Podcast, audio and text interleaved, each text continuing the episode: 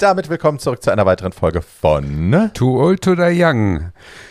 Kultur über und unter der Gürtellinie mit Barbie Breakout, Tatjana Berlin und Paul Schulz. Tag. Tag. Hallo. Na, oh Na. Gott, oh Gott, oh Gott, oh Gott. Heute wird es ja richtig zur Sache gehen, Leute. richtig zur Sache. Na, gucken wir mal. Ja, ans Eingemacht. Aber sowas von. Sowas von. Ja. Heute werden wir hier nackig sitzen. Richtig nackig. Das wäre mir ein bisschen zu kalt. Barbie heizt ja nicht. Ich heize wohl. Na gut, bei diesem Sommer, Januar. äh, Absurd, äh, oder? Absurd, absurd. Absurd. Silvester 17 Grad in Berlin. Also Ja. das war schon sehr gewöhnungsbedürftig. Aber ich kann mich dran gewöhnen. so ist es nicht. Ich finde es schöner als kalt. Ja, Aber ja. es ist trotzdem spooky. ja voll. Okay. Ähm, unser Thema ist ja heute Lügen, also Lebenslügen. Nicht nur normales Lügen, sondern Eben. tatsächlich die großen, schweren, Die richtigen, harten, Ja. krassen. Die großen Brocken. die Ja. ganz großen. Ja, Die Felsen auf unseren Seelen. ja. Da werden wir gleich ein bisschen. Das ist ein ähm, schöner Titel für die neue Barbara Cartland-Reihe. Die Felsen auf unseren Seelen. Das stimmt. Das, das ist ein sehr guter Buchtitel. Die Leute würden es kaufen. In Thalia-Buchhandlungen solche Titel laufen. Falkwarzen auf unserer Haut. Oh, auch schön. ja. Ja. Naja, man ist nie zu jung oder zu alt für Lebenslügen. Für. Falkwarzen. Auch nicht. Ja. Ja. Na, Aber wenn man es einmal schon. hatte, ist vorbei, oder? Weiß ich nicht. Ist ich das hatte so? es Nee. einmal und danach nie wieder. Ist auch so ein Herpes-Ding? Ach so. Ja. Dass es da nie wiederkommt. Ja. Einmal? Das glaube ich nicht. Ich kenne kenn auf jeden Fall Leute, die da öfter mit zu kämpfen hatten. Ja. Okay, bei mir ist nie wieder gekommen oder ich hatte Glück. ja, doch, doch. Ich glaube, das ist so. Ich habe es einmal auf Kuba nicht, gekriegt. sag Das war wirklich nicht- ganz Ich sag schlimm. jetzt nicht zu erreger und stolz. Da haben die mir so einen Stricher ins Bett gelegt. Da. Ich habe in so einem schwulen äh, B&B, das war vor 15 Jahren oder so. Und dann liegt da plötzlich so ein kleiner Kubaner in meinem Zimmer und die beiden, die mir das Zimmer vermietet haben, so, ja, der ist ganz toll und so, den haben wir für dich besorgt. Das ist unser Willkommensgeschenk. Und ich so, Wow. okay. Und dann lacht er da ja schon und dann habe ich irgendwie so reingesteckt, ohne richtig hinzugucken und dann war das so wie Felsen von Muscheln bewachsen, möchte ich mal sagen. Je, Kicke. Oh. Ah, Müssen ja, ja. wir denn immer mit sowas anfangen? Weil die ja Bah. nicht äh, wirklich Och, äh, mit solchen. Sachen zum Arzt gehen. Ja, und dann habe ich mir das natürlich mitgenommen über den großen Ozean. Aber seitdem nie wieder. Und das ist jetzt lange her. Ja, Aber ich hab's wenn, nie wenn Frau vergessen. Berlin sich ihre es holt, dann am anderen. Du vergessen. musst, dir musst du dir deine Falkwarzen wirklich nicht am anderen Ende der Welt holen. Das kannst du Ein- in jedem Berliner Stadtbezirk. Das ist ein Bild, das sich jetzt bis ans Ende meiner Tage wahrscheinlich Ja, in meinen Kopf eingebrannt hat. Vielen Dank dafür. gerne. Wow. Okay, wir fangen gut an. Ähm, ich wollte eigentlich ein Spiel spielen gross. zum Warmwerden, Ja, mach mal. Dass du dich nicht schämst.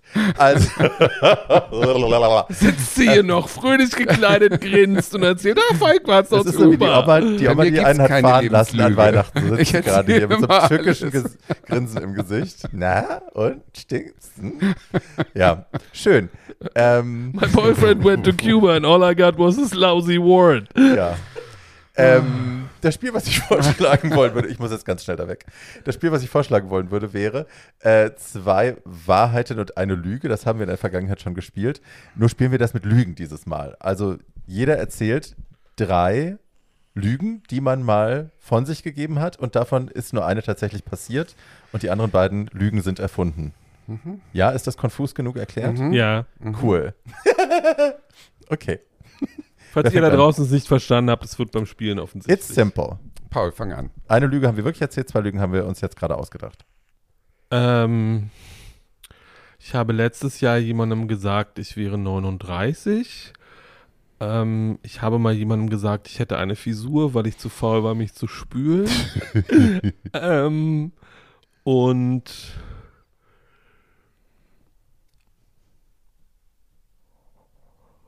Wir wissen jetzt schon, was die Lüge ist, die, die am längsten dauert. Ja, ja. ähm, hm, deswegen habe ich vorher überlegt. Nee, das stimmt nicht, das stimmt nicht ganz. Ich, ich wähle gerade aus aus diversen Dingen. Aus Ah. diversen Lügen, die du erzählt hast. Ähm, Ja, da hast du viel auszuwählen. Ähm, und ähm, ich habe schon mehrfach in meinem Leben Leuten gesagt, dass ich sie attraktiv finde und gerne mit ihnen schlafen würde, nur um sie loszuwerden.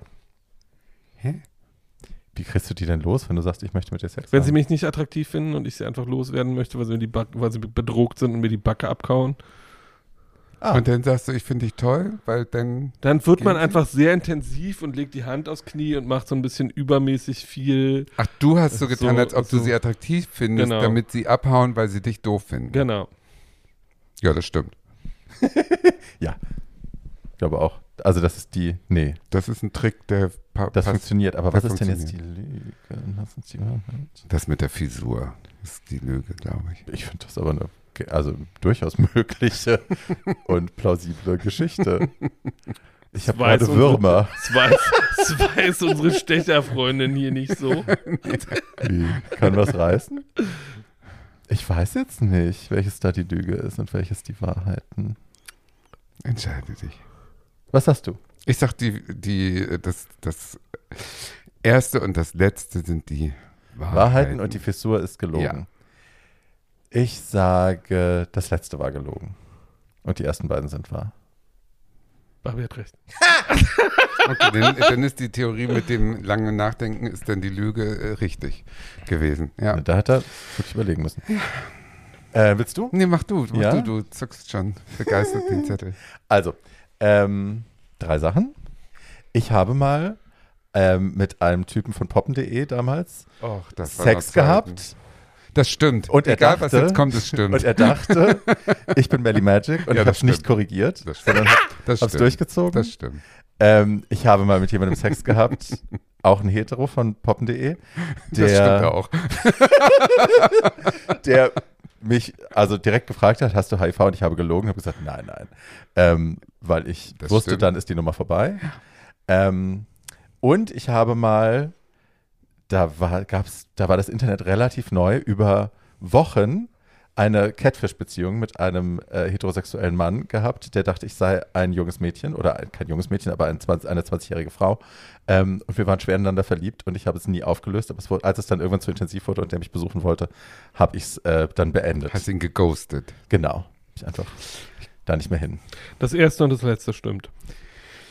Ja, höchstwahrscheinlich als HIV-Aktivistin kann ich es mir auch vorstellen, aber da ich diese ganzen Poppen- Poppen.de-Geschichten von Barbie kenne, die sind so absurd, dass ich die alle glaube. Insofern glaube ich, das letzte ist gelogen. Ähm, ich habe das Spiel falsch verstanden. ich habe Okay.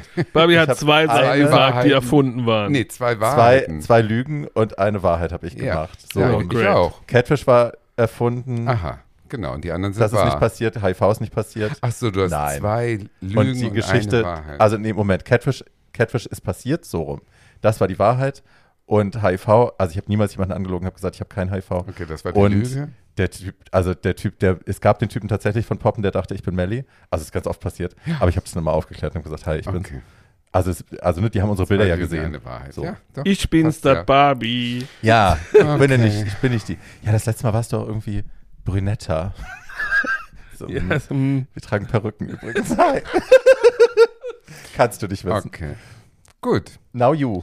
Ich habe mal, äh, als ich bei Boulevard Bio gearbeitet habe, äh, jemanden, um mit jemandem zu schlafen, gesagt, dass ich ihn mit Alfred Biolek bekannt mache und dann mit ihm Das geschlafen. stimmt. Das zweite ist, ähm, Jemand würde mit dir schlafen, um. Alfred Biolek kennenzulernen.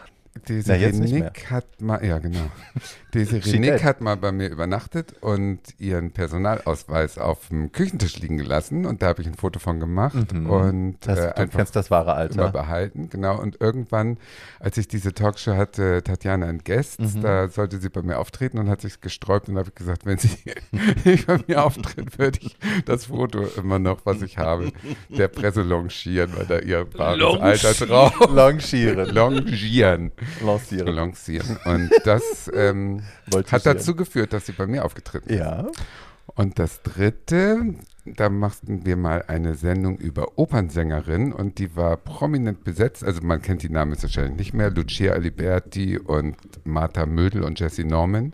Martha Und- Mösel kenne ich nicht. Allen dreien habe ich erzählt, dass die anderen beiden schon zugesagt haben, damit sie zusagen. Und es war bei allen dreien im Prinzip gelogen und es hat geklappt. Also alle haben zugesagt, weil sie in dem Glauben waren, dass die anderen beiden auch schon zugesagt haben. Okay, ich wage mich jetzt mal weit aus dem Fenster raus, das sind alle drei Sachen wahr. Nee, Also ich weiß, dass die Desiree nix Sache wahr ist. Ja. Und wir haben aber zwei Wahrheiten. Nee, ich habe auch zwei Lügen, eine Wahrheit. Gut, also von, ich wollte gerade sagen, du hättest nie deine Gäste angelogen. Das ist völlig unprofessionell. Why, natürlich. nee, das habe ich nicht gemacht. Nee, aber nicht mit diesem Namen. Jesse Norman war ein Weltstar. Und außerdem, und, außerdem, und außerdem mit Alfred befreundet. Die hätte im Notfall einfach Alfred angerufen und gesagt, was? Ja, Aber das traue ich dir total zu, dass du dem Typen sagst, ich kann dich Biolek vorstellen, ich mach dich zum Star. ehrlich? Klar. Oh. Du hast eine Frau erpresst mit ihrem wahren Alter. Also, Naja, jetzt nicht so. Naja, gut, naja, aber ich hab- Frau. Ja, naja, genau. ja, so war das. Das waren meine großen. Und ihr müsst, ihr habt nicht mitgekriegt, dass ich wirklich eine halbe Stunde eben nachdenken musste, bis Ja. ich diese Sachen zusammen hatte. Ja, Tatjana brauchte Al Alone Time. Wir, Was Paul und ich sind schon hier rübergekommen und haben schon hier den Aufbau gemacht. Tatjana saß drüben alleine ich und hab- musste alleine Ich denken. musste echt nachdenken, weil eine meiner Lebenslügen ist scheinbar, dass ich der Meinung bin, dass ich nicht lüge.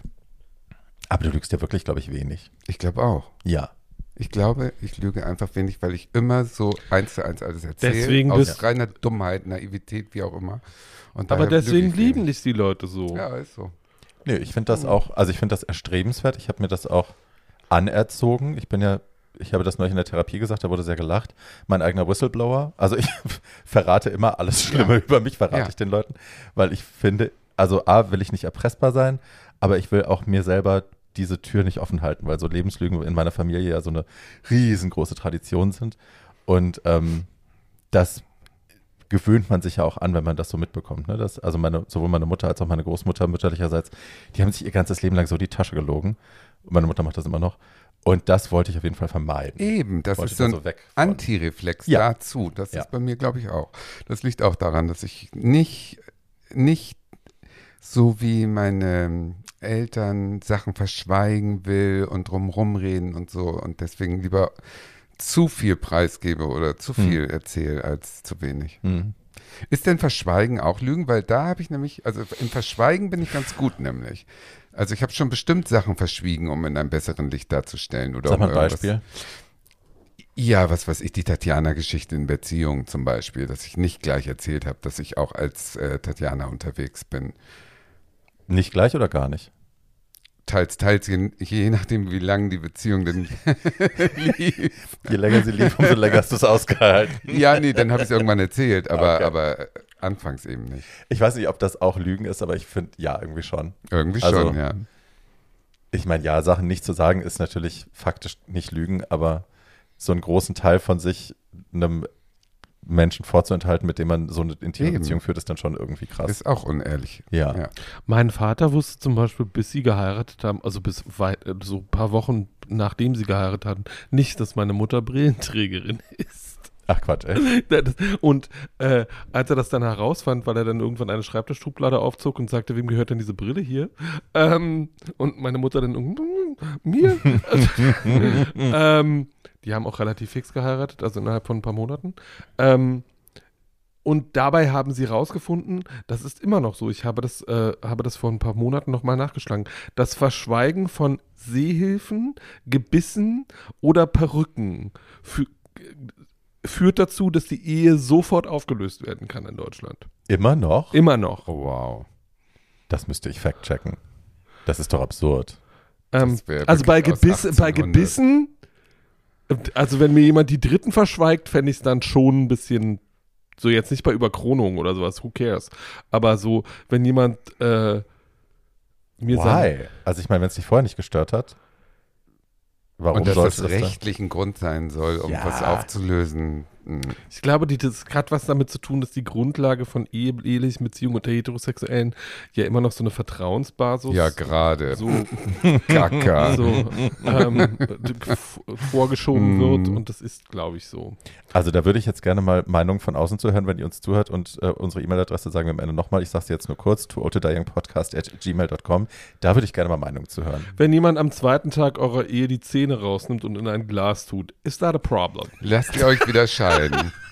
Annulliert ihr die. Genau, annulliert ihr die Ehe. Es war Vortäuschung falscher Tatsache. Wir haben es vorhin schon offline äh, Ja. besprochen, ob das eine ob das Ja. eine richtige Redewendung ist oder nicht. Aber ja, ich finde das seltsam. Also ja, klar, ist das komisch und natürlich ist das irgendwie ein Vertrauensbruch, wenn man jemand anderem sowas nicht sagt, aber eine Ehe deswegen aufzulösen. Ja. Also bei Brillen und Perücken würde ich es nicht verstehen, bei Zähnen Also, finde ich keinen Ich weiß Fall. nur, dass zum Beispiel Tina Turner jahrzehntelang Probleme hatte, Boyfriends zu haben, weil sie sich immer geschämt hat, was passiert, wenn ich meine Perücke abnehme. das ist Das aber ihr riesen, Common Issue bei vielen schwarzen Frauen einfach. Ne? riesen, äh, ja, Aber- Ja. komplex. Also, haben Also ich nicht- kenn viele- Haben nicht alle schwarze Frauen Perücken? Nicht alle. naja, aber viele. Sehr, sehr, sehr, Ja. sehr, sehr viel. Oder Also- Weaves oder so. Und ich weiß, dass das oft ein Issue ist, dass die Mhm. Jungs sie halt nicht sehen sollen mit ihrem Natural Hair oder mit den, mit den Braids oder so. Wie schade, ne? Voll, aber ich so kann es auch drinsteckt. verstehen, weil es natürlich eine ganze Gesellschaft um sie rum irgendwie, ne, bildgewaltig, ständig wird dir Mhm. reingedrückt, da wirst du mit großgezogen, dass du so und so auszusehen hast, deine Haare müssen so und so Ja. aussehen. Äh, Tyra Banks hat mal, als die, die hat die Talkshow, glaube ich, nicht mehr, aber als sie die Talkshow noch hatte, hat sie mal, glaube ich, eine ganze Woche nur über Black Hair gemacht und das war so, also für mich als weißen Mann mehr oder weniger, so lehrreich auch ähm, und herzbrechend teilweise, Mhm. wie junge schwarze Mädchen einfach schon da saßen in der Sendung und geweint haben, weil sie halt äh, kinky oder nappy Hair hatten Mhm. und sich halt wünschen, sie hätten flowy, glatt, Lange, glänzende glatte. Haare und das schon für sich von sich überzeugt waren mit fünf, sechs Jahren. Ich sehe arm aus, ich sehe weniger wert aus, ich bin weniger schön. Reden meine wir Haare heute so noch sind. drüber. Ja. Ja, gut, also True. Wenn wir über Lebenslügen reden, dann müssen wir aber jetzt äh, ein bisschen tiefer graben, weil die Lebenslüge an sich ist ja das, was wir im Prinzip hier gar nicht äußern können, weil das ist ja der Charakter der Lebenslüge, dass du es eigentlich nicht weißt, weil du Mhm. so ähm, geübt bist da drin, sie zu verdrängen, Mhm. dass du eigentlich gar nicht weißt, was deine Lebenslüge ist. Mhm. Das beste Beispiel dafür, also außer Paul, ist ähm, Marlene Dietrich in dem Interview von Schweden. Kennt ihr das? I'm good. Ich weiß gar nicht. dieses, I think ja, I'm good. I think I'm good. Wie würden Sie sich charakterisieren? Ja, geduldig, geduldig, diszipliniert und gut. allürenlos. Ich glaube, ich bin gut. Und Ja. dann traut der sich ja noch, weil sie strahlt ja in diesem Interview wirklich nur Böse. Distanz aus, Ja. Distanz und Desinteresse. Und dann traut er sich noch nachzufragen, ach so, geduldig. Also Sie meinen auch eben zum Beispiel, dass Sie sich geduldig sehen? Na gut, auch in- ungeduldig, wenn jemand seinen Job nicht kann, wie eben. Und dann erzählt sie so eine kleine Geschichte. Aber dieses I think I'm good, I think I'm das good. ist, das Gut. ist die, die- die Quintessenz der Lebenslüge, weil das Bild hat sie von sich. Aber Ja. sie war doch gut. Naja. Also gerade die. Also keine große Schauspielerin. nein, nein, nein, das meine ich nicht. Die hat gute Taten gemacht, die hat Exilianten geholfen, Ah, die hat mit ihrem du. Geld geholfen Ja. und so weiter.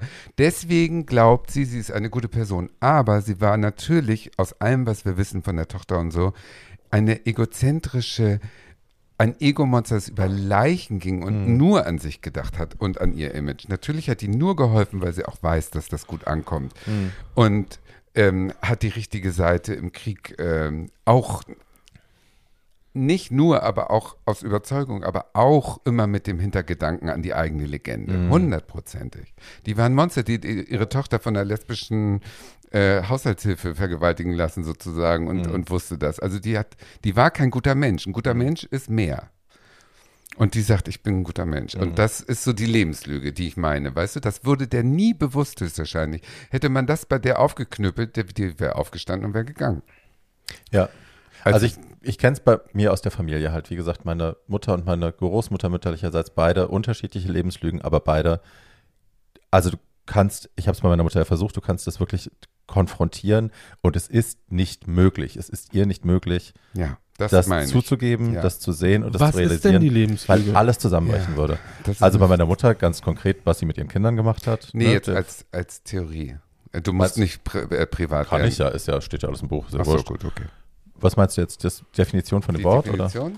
Naja, d- was die Lebenslüge deiner Mutter ist, was sie mit ihren Ach so, Kindern na, gemacht bei hat. uns ist, also, ne, dass sie, sie glaubt halt eben, dass sie eine aufopfernde Löwenmutter war, die alles getan hat, damit ihre Kinder keinen Schaden nehmen. Und faktisch hat sie also Krankheiten vorgetäuscht, um Männer zu halten, die uns missbraucht haben, also nicht sexuell, aber ne, äh, auf, in every other way. Ähm, hat uns, hat ja eine Krebserkrankung, hat sich mal als Opfer geriert, eine Krebserkrankung erfunden, um diesen einen Mann lange bei uns zu halten und hat uns das glauben lassen auch. Also wir mussten das, sick. krass. nachdem mein Vater Krebs hatte, mit, da war ich drei, mein Bruder war fünf. Und dann hat meine Mutter das ein paar Jahre später, nachdem wir das mitbekommen haben mit Chemo und so, selber nochmal erfunden, um den Typen zu halten. Ähm, das heißt, wir sind beide mit dem Gewissen groß geworden, ne? wir werden nicht lange leben. Wir sind wahrscheinlich, also wir haben sehr viel auch dann früh Drogen genommen, weil wir dachten, wir werden eh nicht alt. Also besser schnell leben. Und haben jetzt nicht beide nicht so wahnsinnig langfristig gedacht über Karrieren oder über Bildung oder so. Und als das dann rauskam, weil ich einen Knoten im Arm hatte, das war ein Fibrom, es war so ein verkapseltes Muskelding, aber ich hatte halt einen Knoten im Arm und ich dachte, alles klar, jetzt ist es soweit. Ne? Meine beiden Eltern vor 40, so, jetzt geht's los. Und bin dann panisch zu ihr gefahren, habe dann ähm, bei ihr, also habe hier hab die Biopsie machen lassen in Berlin, habe mich in Zug gesetzt, bin zu ihr gefahren und habe eben zitternd da vor ihr gesessen, heulend und habe ihr das alles erzählt und war halt sich da, okay, ich muss jetzt irgendwie mit knapp 20 irgendwie in die Chemo. Und da hat sie dann ausgepackt und hat gesagt, ähm, übrigens habe ich das damals alles nur erfunden, ähm, um es dann kurz später wieder zu revidieren und das wieder zu benutzen für sich. Dann hat sie gesagt, guck mal, so eine tolle Mutter bin ich, dass ich, ich wollte dir nur deine Angst nehmen, ich habe deine Angst gesehen, deswegen habe ich diese Lüge zugegeben und riskiert, dass meine beiden Kinder sich von mir abwenden, ähm, nur damit ich dir deine Angst nehme. Dann hat sie über Freunde von mir, lustigerweise, die Ärzte waren, ähm, versucht, gefälschte äh, medizinische Beweise dafür zu finden. Und dann hat sie es nochmal gemacht, ein paar Jahre später, weil sie Aber Geld das wollte. ist ja sowas wie Manipulation auch. Total krank, Ne? ja. Das ist ja mehr Aber die- ihre- Lebenslüge. die Lebens- ja. genau, ja, die Lebenslüge ist der grundsätzlich krank, Auslöser aber- für das ganze genau. Konstrukt, was dann kommt Genau. und so abgleitet. Ja. Und bis heute Ja. nicht, also sie ist nicht in der Lage auch, also mein, weder mein Bruder noch ich haben noch Kontakt zu ihr aus diesen Gründen. Hm. Und sie ist bis heute nicht in der Lage, ihren Anteil daran zu sehen. Obwohl wir es immer wieder formuliert haben, schriftlich. Ja. Sie hat die Briefe zu Hause, sie könnte sie wieder lesen. Ähm, aber sie hat, ne, also es ist, Mhm. selbst wenn du es immer wieder konfrontierst, du kannst es immer wieder knallhart von Kopf hinhalten, kannst sagen, hier, this is what happened. Da stehen übrigens die Sachen, die du geschrieben, Mhm. gesagt hast, du hast es zugegeben, so, wir haben die Beweise. Ähm, sie wird trotzdem immer wieder sagen, das ist nie passiert. Hm. Und sie weiß es auch nach zwei, drei Wochen dann wieder nicht mehr, weil, glaube ich, das System im Kopf nur so funktioniert, das Kartenhaus kann nur stehen bleiben, wenn sie sich selber immer wieder überzeugt, dass das so nicht war. Ja. Nur so kann die Lebenslücke weiter existieren, weil ansonsten bricht alles zusammen. Ja. Und das ist schon krass. Wow. Das ist. Habt ihr euch denn in den letzten Jahren, wir sind ja jetzt alle in einem bestimmten Alter, ähm, also Barbie ist die jüngste, aber habt ihr euch dann mit den eigenen Lebenslügen mal beschäftigt? Ja, äh, be- beantworte mal. Also ich glaube, so eine, ich habe glaube ich zwei. Ähm, die eine ist, ich kann das alles, wenn ich nur fleißig genug bin und hart genug arbeite. Und die andere ist damit verbunden und lautet, ich kann das alles aushalten. Das heißt, ich muss mich nicht um mich kümmern. Ähm, Ich glaube nicht, dass das Lebenslügen sind, Paul. Ich glaube, das sind so falsche Glaubenssätze, die man vielleicht von sich hat. Aber ja, aber das sind, das sind ja die, also einfach zuzugeben, dass man das, dass man das nicht alles kann und dass es auch nicht schlimm ist, dass man das alles nicht kann. Das sind für mich keine Lebenslügen. Ähm, Das sind so, also wie gesagt, falsche Glaubenssätze, die man von sich hat, die man dann irgendwann mal in der Therapie so reflektieren glaub, kann. Wir brauchen eine Definition von Lebenslüge. Für mich Ja. wäre eine Definition das Image vom eigenen Ich. Das Image, was du von, von dir hast. Hm. dass das die Lebenslüge ist. Also du bist so und so, aber du denkst, du bist so und so. So verstehe ich das. Dass man, dass man also ganz anders äh, sich selber sieht, als, als wie man von anderen wahrgenommen wird. Dass das die Lebenslüge ist. Dass man denkt, man ist äh, positiver natürlich in der Regel als in Wirklichkeit. Also ich, ich glaube, für mich ist Lebenslüge was Grundsätzlicheres, also so eine schwelende, also das werden wir auch in den Filmen heute noch sehen, irgendwas, was auch immer eine Destru so eine Art von Hybris mit sich selbst, die dann aber auch immer selbstzerstörerische Kräfte freisetzt am Ende, ne, die irgendwelche Katastrophen mit sich führt. Und also ne, nicht nur im Film, sondern auch in der Realität, wie eben jetzt hier beschrieben. Ne, Mutter hat, sitzt völlig allein da, hat keinen Kontakt mehr zu ihren Kindern und versteht nicht warum, Hm. obwohl alles auf dem Tisch liegt. Ähm, ich glaube schon, dass es, also sich anders einzuschätzen, als man gesehen wird oder so, das ist, glaube ich, part of the human experience. Ich glaube, keiner hat wirklich ein so realistisches Bild von sich, dass, dass er genau weiß. Wie er auf andere wirkt. Außer du lügst, um ein Image zu kreieren, was nicht der Wirklichkeit entspricht. Hm. Dann ist es doch relativ. Ähm, Die Frage ist, ob er sich dann dessen bewusst ist. ja, eben nicht. Hm. Oft nicht. Aber das ist ja dann die Lebenslüge, Hm, ja. oder? Muss man sich bewusst sein, dass man eine Lebenslüge Nein, hat? nein, nein, nein, nein, nein. Aber ich du, glaube, in, Bez sich, ich glaub glaube in bewusst sein. Bezug auf uns dreien, wir sind, glaube ich, also zumindest glaube ich, das behaupten zu können, wenn ich auf uns drei drauf gucke, ich glaube, wir sind zumindest daran interessiert, uns so wahrzunehmen, wie wir selber sind. Ähm, und also ich war einfach, glaube ich, in meinem Leben ein bisschen zu sehr damit beschäftigt und zu lange vor allem äh, meinen Selbsthass zu überwinden und sehe mich vielleicht eher an bestimmten Stellen negativer, als ich wirklich bin. Also so dieses.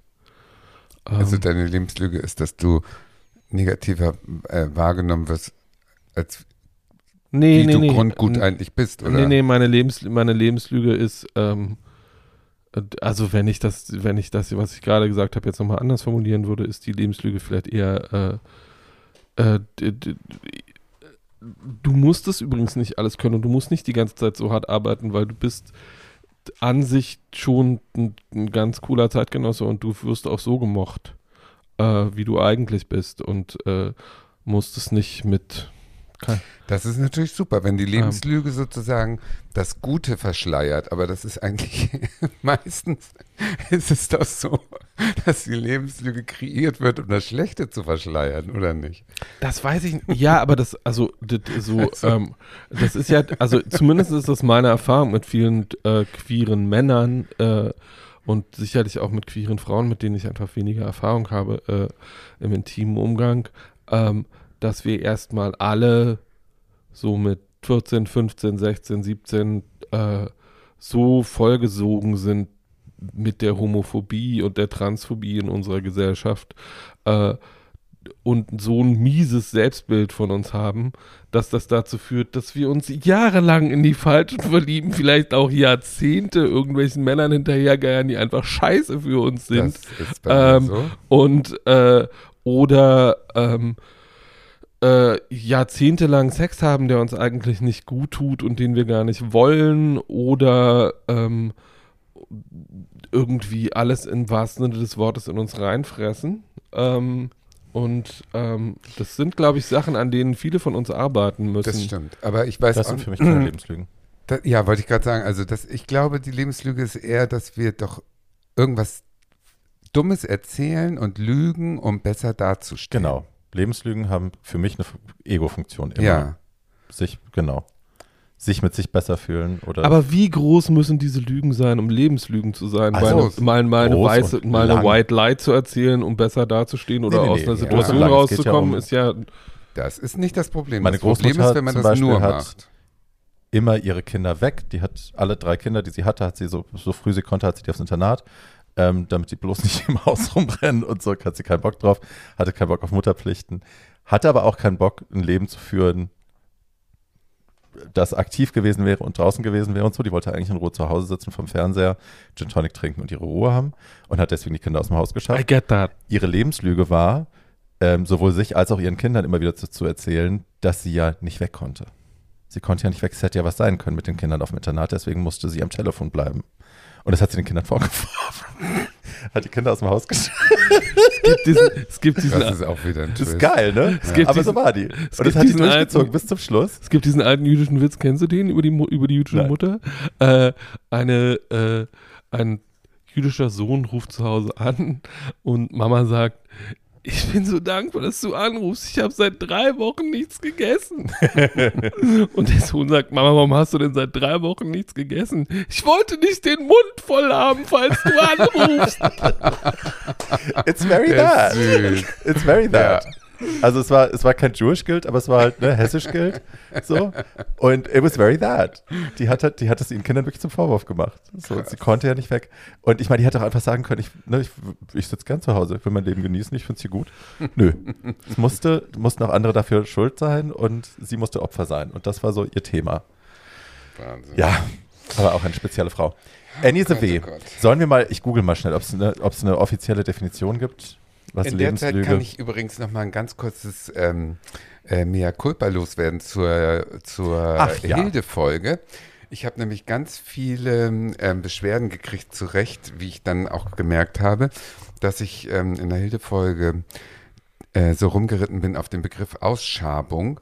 Und irgendwie, ähm, also mit Recht haben sich ähm, viele HörerInnen, ähm, die das selber durchmachen mussten, ähm, ja, be äh, beschwert, dass, dass ich das so despektierlich äh, einfach immer wieder als Witz äh, sozusagen rangezogen habe. Und ich habe scheinbar nicht geschafft, das so auszudrücken, dass ich die Absurdität dieses gewalttätigen Wortes sozusagen, das habe ich, dass ich das überhaupt weiß von Hildegard Knef, dass die so eine Operation hinter sich hatte, das fand ich so absurd und das fand ich so krank, dass, dass, dass die alles nach außen getragen hat. Und deswegen habe ich das ähm, sozusagen immer reingekräht, wenn ich dachte, es geht um Intimsphäre und so weiter. Aber es äh, hat bei den entsprechenden HörerInnen dann doch was anderes ausgelöst und das war natürlich doof. Hm. Das war das eine. Und das andere war, dass ihr euch bestimmt noch erinnert, dass ich gesagt habe, White Lotus ist die langweiligste Serie ever. Das war aber vor der Ausstrahlung der letzten Eine Folge. offizielle und Gegendarstellung. jetzt mal eine offizielle Gegendarstellung. Ich bin der größte Fan seit der letzten Folge von White Lotus, zweites, äh, zweite Season. Und ähm, äh, bin im Nachhinein so begeistert gewesen von diesen, eigentlich ja auch nur den letzten 15 Minuten, dass ich dann die ganze Staffel nochmal geguckt habe, weil so viele Sachen geklickt haben und ich dann so viele Sachen toll fand, auch die ich beim ersten Gucken übersehen habe. Also ich nehme alles zurück. Ich ja. habe so geschrien vor Spaß bei dieser Szene auf dem Boot, wie sie so langsam äh, klar kriegt, dass das der Ja. Mörder ist und dass da Tape und, und, und, und Seil und so weiter und wie sie dann so langsam an der Männergruppe vorbeigeht und dann so rennt und oh nein, die So hat das so toll auf die Spitze Very memeable. So toll, ja, Ja. wirklich. Und immer so, die, diese Gays, diese They're Gays. die trying to murder me. ja, und Ja. wie sie dann zum Captain ging und der sagt, ja, wir sind alle schwul und so. Ich habe geschrien. Und am besten war wirklich, wie sie denn mit der, mit der Knarre da, wie die Kamera wirklich Spoiler in Alert, Gesicht, Spoiler Alert, Spoiler Ja, Alert. gut, Falls ihr es noch nicht gesehen habt, jetzt jetzt wird ausmachen. das Finale aufgelöst. die, wie sie mit der Knarre durch die Gegend schießt und die Kamera auf ihrem Gesicht, wie sie das eben spielt. Also Ja. das war so sensationell. Ich weiß bei so mir nicht, ob sie eine gute Schauspielerin ist oder ob das, was sie da macht, einfach nur lustig ist. Ja, wahrscheinlich ist die so verstrahlt, dass Sagen das, alle. Ja, Alle, die mit ihr sagen drehen, alle. Ja, wenn du die Interviews ja, von- ich weiß. Die ist so alle so. verstrahlt, dass die gar nicht Ja. viel machen muss. Die Genau. ist so. Die ist naturirre. Und dadurch wirkt das so toll.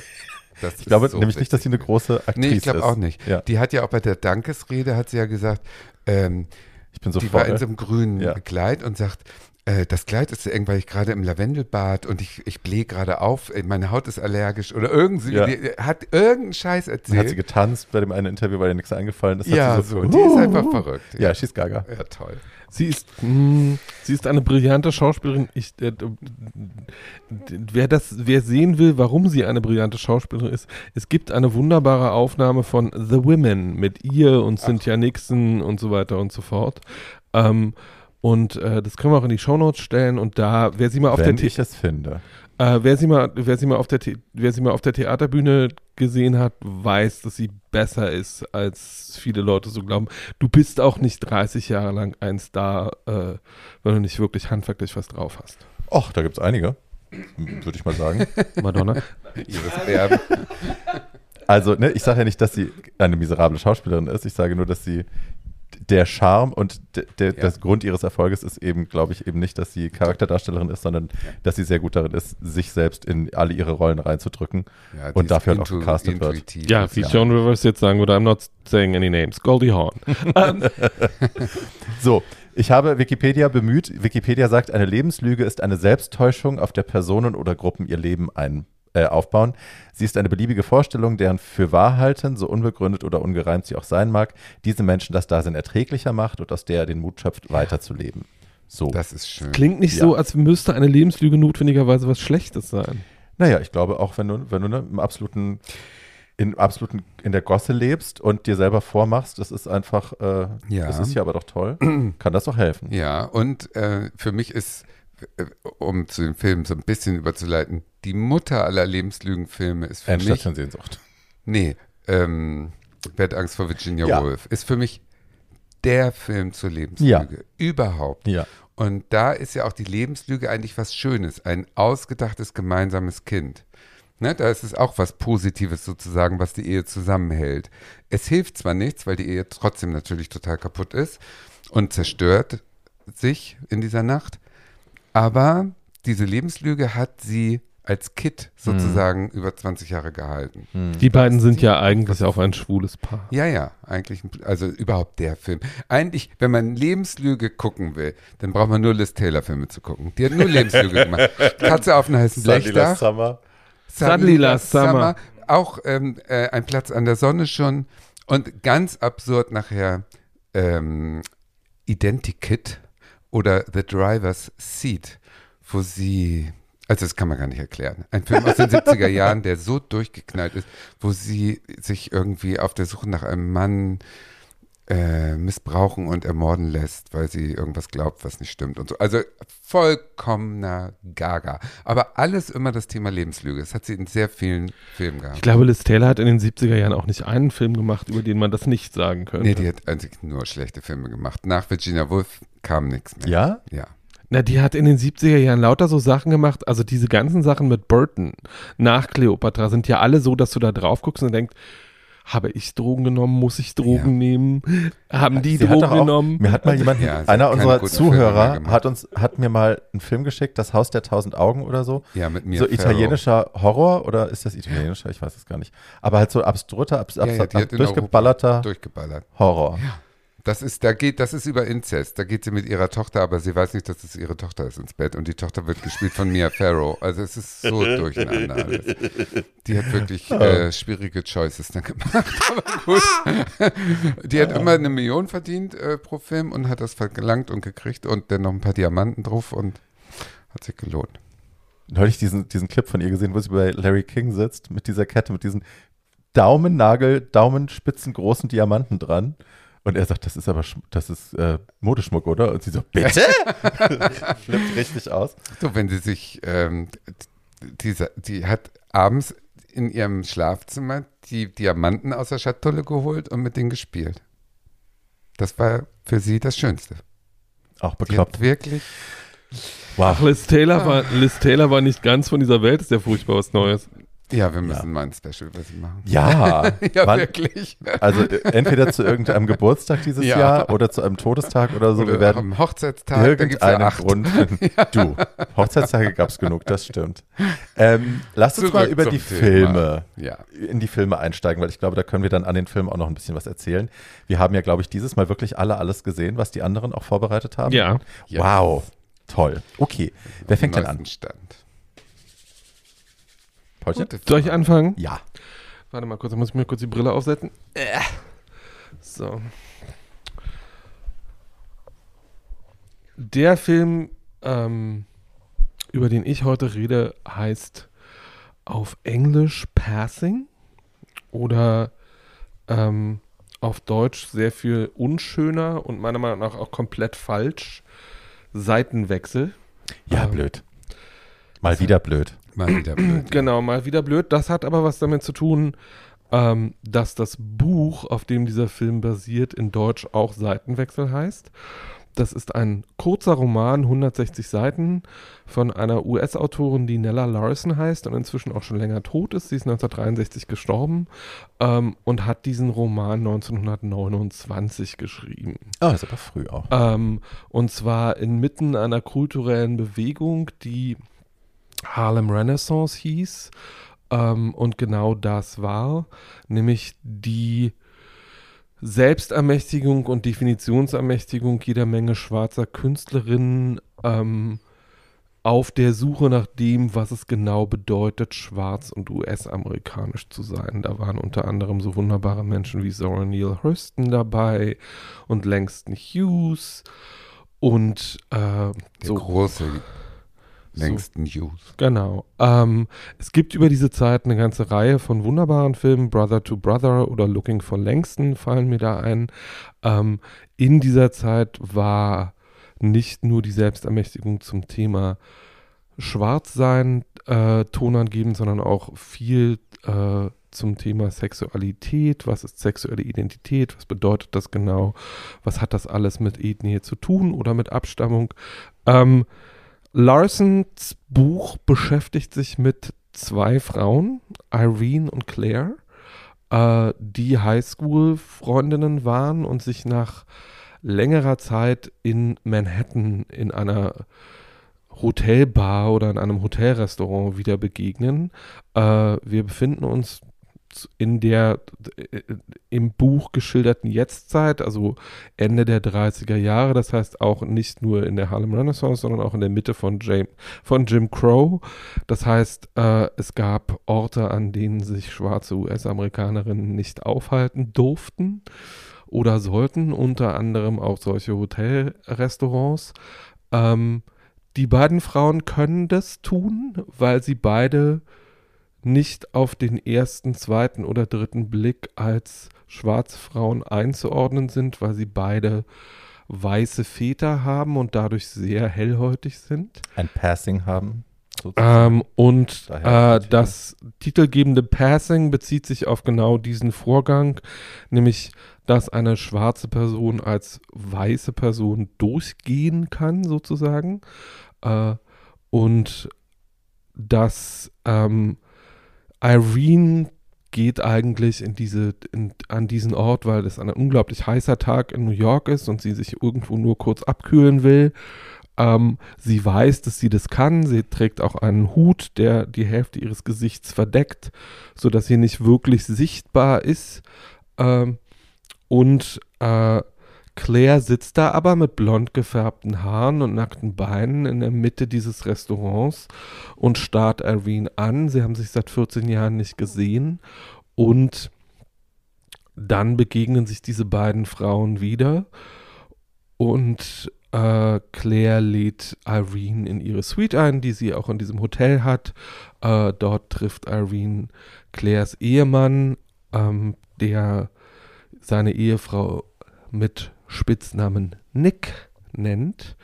Ähm, die Verlängerung dieses Spitznamens ist ähm, der Spitzname, weil seine Frau seiner Meinung nach immer schwärzer wird, je länger sie verheiratet sind. Er hält sie aber für eine Weiße, weil sie ihm nie gesagt hat, ähm, dass sie äh, keine ist und er das glaubt ähm, und äh, ein schlimmer Rassist ist und auf äh, Irenes Frage, ob äh, er denn Schwarze nicht mag, sagt, nein, nein, ich mag Schwarze nicht, nicht. Ich hasse Schwarze. Was heißt äh, Nick in diesem Zusammenhang? Ähm, ich möchte das Wort jetzt nicht, also das, Ach so, ich, möchte, Gott. ich, möchte, oh Gott, oh Gott, ich ja. möchte das Okay. Wort nicht sagen, deswegen belassen wir es jetzt mal Ja, bei ja, diesem. Spitznamen. Ähm, und äh, der Film, Irene ist auch verheiratet und lebt in Harlem äh, in einer glücklichen Beziehung mit ihrem Ehemann, der ein äh, schwarzer, sehr wohl, äh, ähm, also sehr ein, einträchtiger Arzt ist. Ähm, in dem Film sieht man mehrere Dinge, die man in wenigen anderen Filmen sieht, nämlich dass schon in den 1920er und 1930er Jahren ähm, eine schwarze bürgerliche obere Mittelschicht gab, denen es finanziell und materiell sehr gut ging und die sich all das leisten konnten, äh, was sich andere ähm, Angehörige der oberen Mittelschicht auch leisten konnten. Große Häuser, eine schöne Familie, Autos, äh, Hausangestellte. Hausangestellte. Ähm, zu den Hausangestellten, Irene hat eine Hausangestellte, mit der sie, ähm, sagen wir mal, nicht besonders freundlich umgeht. Ähm, und ähm, die Geschichte dieses Films bezieht sich mit dem Wort Passing aber nicht nur auf das Passing, äh, das Schwarze durchziehen können, wenn sie als Weiße gesehen werden wollen, sondern auch auf das Passing, was Sexualität anbelangt. Zwischen diesen beiden Frauen gibt es eine große erotische Anziehung, die äh, von Claire auch befördert wird. Claire möchte grundsätzlich, glaube ich, von allen Menschen, die sie umgeben, bewundert und angehimmelt werden. Und äh, Irene tut das auch.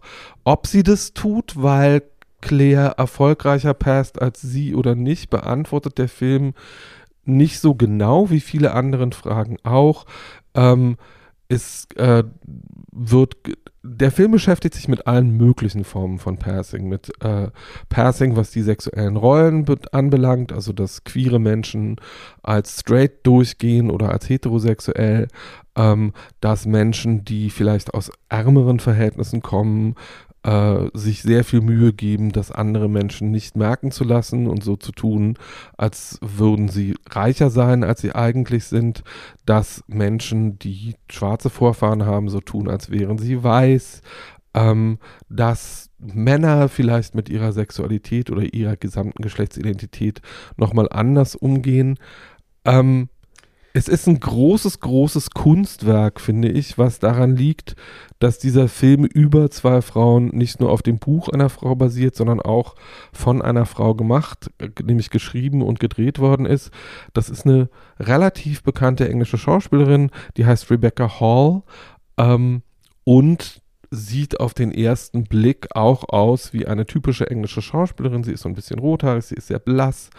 Ähm, und hat sich aber mit diesem Buch seit 15 Jahren, also vor 15 Jahren hat sie dieses Buch zum ersten Mal gelesen, weil sie auf der Suche nach Kunst war, die ihr eigenes Leben reflektiert. Rebecca Hall hat nämlich einen, wie sie später in ihrem Leben herausgefunden hat, schwarzen Großvater. Ihre Mutter äh, hat sich dazu erst selbst spät ihr gegenüber geäußert. Das war immer so ein Familiengeheimnis mehr oder weniger. Ähm, und äh, deswegen hat sie diesen Film auch formell, das ist ihr Regiedebüt, was ich atemberaubend finde, weil es so genau und so wunderbar erzählt ist ähm, und auch mit filmischen Mitteln, das heißt mit Bildsprache so umgeht, dass es äh, ganz ohne Worte ist, was da abläuft. Der Film ähm, ist so formatiert, dass er in einem Quadrat gezeigt wird, also so wie ein alter Schwarz-Weiß-Film und auch in Schwarz-Weiß gezeigt wird. Und dieser Film wird so gezeigt, weil sie diese ganzen Gegensätze, dieses Fließende in diesen Passing-Vorgängen ähm, so erzählen wollte. Sie wollte von Leuten erzählen, die sich selbst in ein wie sie sagt, in eine Box sperren. Also hat dieser Film ein boxmäßiges Quadrat und dieser Film ist schwarz-weiß weil er hauptsächlich davon erzählt, äh, wie Schwarze als Weiße durchgehen oder warum, obwohl die obwohl Irene irgendwann den schönen Satz sagt, dass es schon möglich wäre, dass Schwarze als Weiße durchgehen, aber umgekehrt wäre das dann doch ein bisschen schwierig.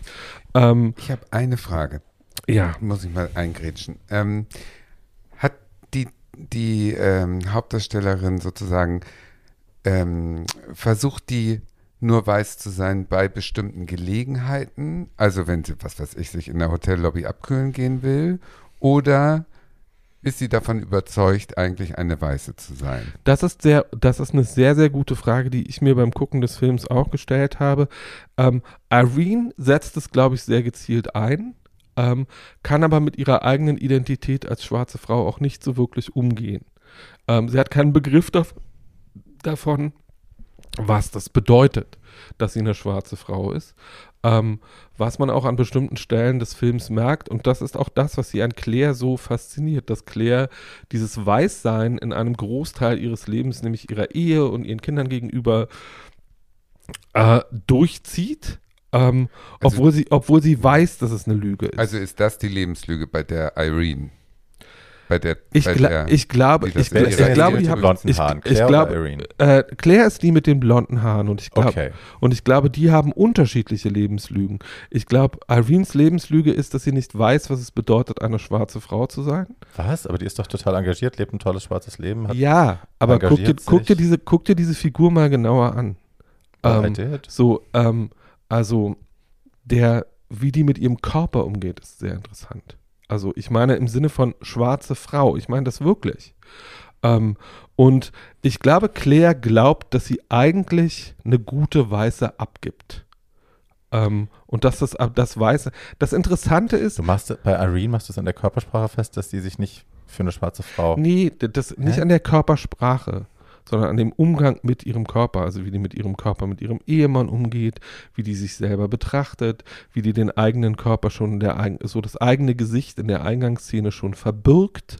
Also ähm, sieht, wenn sie, wenn sie wirklich so stolz wäre, wie sie in Harlem ja immer ist, ähm, dann würde sie, diesen, würde sie diesen Moment, wo sie vorgeben müsste, weiß zu sein, das würde sie ja eigentlich verabscheuenswürdig finden. Ja, du hast doch Das gesagt, sie war so nicht. heiß und sie hat nur da was zu trinken bekommen. Ja, aber sie setzt das ja auch sehr bewusst gegenüber dem Ehemann weiter ein. Das, was ich eigentlich äh, bemerken will, ist, dass der Film deswegen so interessant ist, weil er dieses fiktive, ähm, was Schwarz und Weiß sein, äh, to- also Toni Morrison hat ja schon mal den, äh, sagt ja in einem Interview den wunderbaren Satz, äh, dass Rassismus kein schwarzes Problem ist, sondern Rassismus ist ein weißes Problem, weil Rassismus eine weiße Geisteskrankheit ist weil das was ist, was man sich einbilden muss und von dem man überzeugt sein muss, weil man, weil es dafür keine biologische Grundlage gibt. Das ist alles Schwachsinn, das ist die reine Psychose. Ähm, und ähm, weil jede Form von Zugeschriebenheit in diesem Bereich, also was bedeutet es denn, weiß zu sein? Was bedeutet es dann, schwarz zu sein? Das sind alles kulturelle Festlegungen. Mhm. Das ist alles rein fiktiv. Das haben wir, da wir Right. haben uns irgendwann mal darauf geeinigt, auf diesen ganzen rassistischen Bullshit. Und jetzt versuchen wir alle, das so, das so effektiv wie möglich wieder zu entlernen, was wir da alle Film- falsch Wenn der gelernt Film haben. diese Fragen sozusagen äh, behandelt, äh, Mhm. wo behandelt er denn die Lebenslüge? Das habe ich jetzt Na, die, die, die Lebenslüge von Claire ist, dass das alles kein Problem ist. Dass man das alles machen kann. Dass es nur darum geht, äh, zu passen und in der Gesellschaft durchzukommen. Okay. äh, Mhm. dass das eigentlich alles keine Rolle spielt. Ähm, und da ist Irene so ein bisschen weiter. Sie weiß nämlich, dass das alles eine Rolle spielt, deswegen engagiert sie sich auch so dafür. Ähm, das Interessante ist, dass der ähm, Roman und ähm, auch der Film das Leben der Autoren zur damaligen Zeit sehr reflektieren.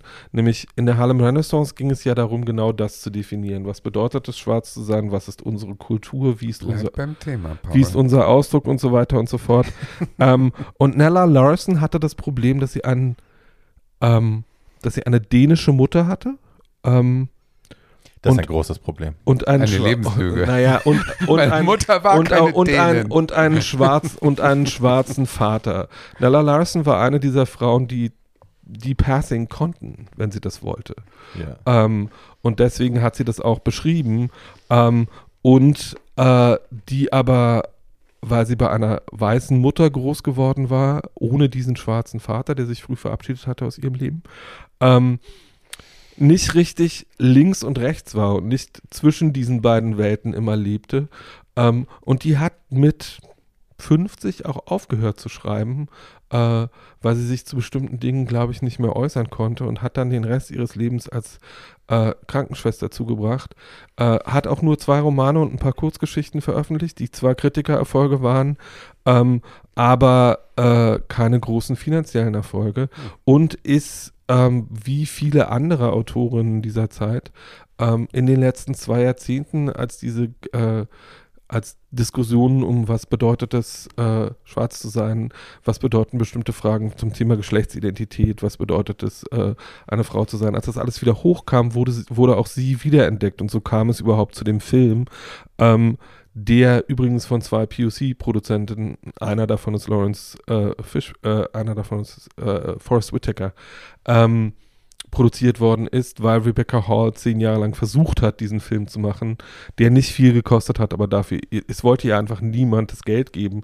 Es haben zwar alle gesagt, oh, das ist ja faszinierend, äh, wie intersektional und äh, äh, übergreifend das alles ist. Und sie hat dann immer gesagt, ja, und jetzt äh, gebt ihr mir die zwei, drei Millionen, die ich brauche, um den Film zu machen. Nee, nee, das ist uns alles so ein bisschen riskant und wer will dann das sehen und so weiter und so Wo fort. kann man den sehen, den Film? Ähm, der Film ist auf Netflix verfügbar, ist auch äh, ähm, ist aus dem letzten Jahr und war im letzten Jahr auch für sieben Golden Globes nominiert und hat jede Menge anderer Preise gewonnen, allerdings keine von den großen, weil er auch heute noch, obwohl das Buch inzwischen fast 100 Jahre alt ist, sehr schwierige Fragen auf eine sehr elegante ähm, und wunderbare Art äh, beantwortet. Ich möchte noch eine Sache sagen, nämlich, äh, dass der Film unfassbar besetzt ist. Also diese be die beiden Hauptrollen spielen Tessa Thompson und Ruth Neger. Ähm, Ruth Neger ähm, kennen vielleicht einige aus einem wunderbaren Film von vor ein paar Jahren, der hieß Loving. Ähm, oder aus ein paar Serien und Tessa Thompson äh, kennt man vielleicht aus Westworld und vielen, vielen anderen Dingen. Äh, unter anderem ist sie auch die so heißt es jedenfalls, die aktuelle Geliebte von Janelle Monae, was ihr gegönnt sei. Hm. Ähm, die äh, beiden männlichen Hauptrollen spielen Andre Holland, ähm, den man vielleicht aus Moonlight kennt, in der äh, als äh, die äh, das aus dem letzten Drittel von Moonlight, wo er Ach, den der. geliebt, Geliebte. der Gelie den Geliebten spielt äh, und äh, der größte weiße Star in diesem Film, äh, weil er diesen Film unbedingt machen wollte, weil er den supporten wollte und der für kein Geld damit gespielt hat, ist Alexander Skarsgård. Ähm, ja, ähm, ich, die anderen beiden, ich liebe den sehr, aber die anderen beiden müssten mal sagen, ob das Angucken sich lohnt. Ihr habt ihn ja auch gesehen. Also ich finde, angucken lohnt sich. Ich finde durchaus, ich habe mich so ein bisschen an dem Schwarz-Weiß, das hat mich genervt.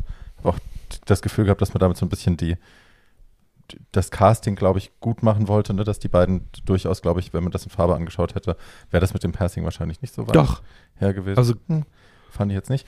Ähm, und so, deswegen fand ich das so ein bisschen bemüht.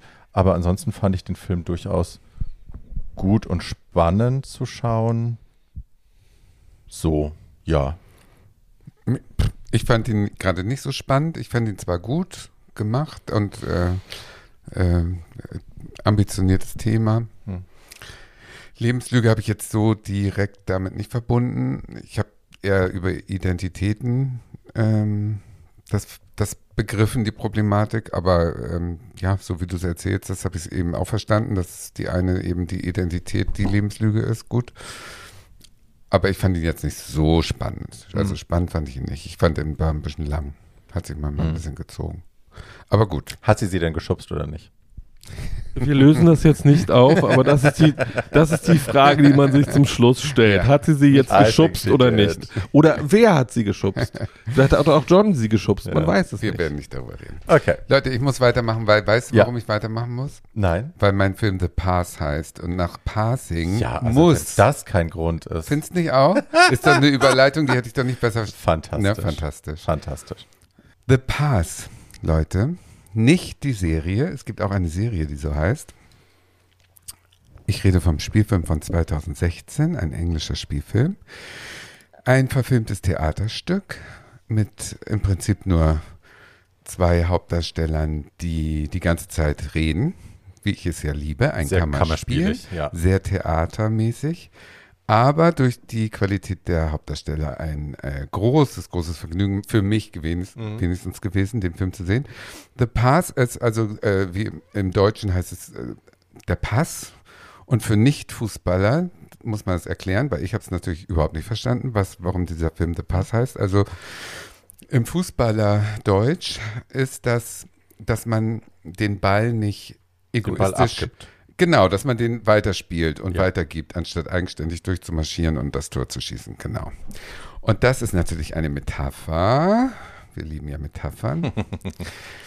es geht im Prinzip um zwei Jugendfreunde, die mit acht Jahren schon ähm, zusammen in so eine Talentschule für angehende Fußballtalente, da sind die, haben sie sich kennengelernt. Und äh, der Film beginnt ähm, in einem Hotelzimmer in äh, Budapest, wo diese beiden Jungs inzwischen äh, 17, 18 Jahre alt äh, die Nacht vor dem Spiel verbringen, wo entschieden wird, wer in die Champion League aufgenommen wird. Ein Spieler aus deren Gruppe wird übernommen, der Beste.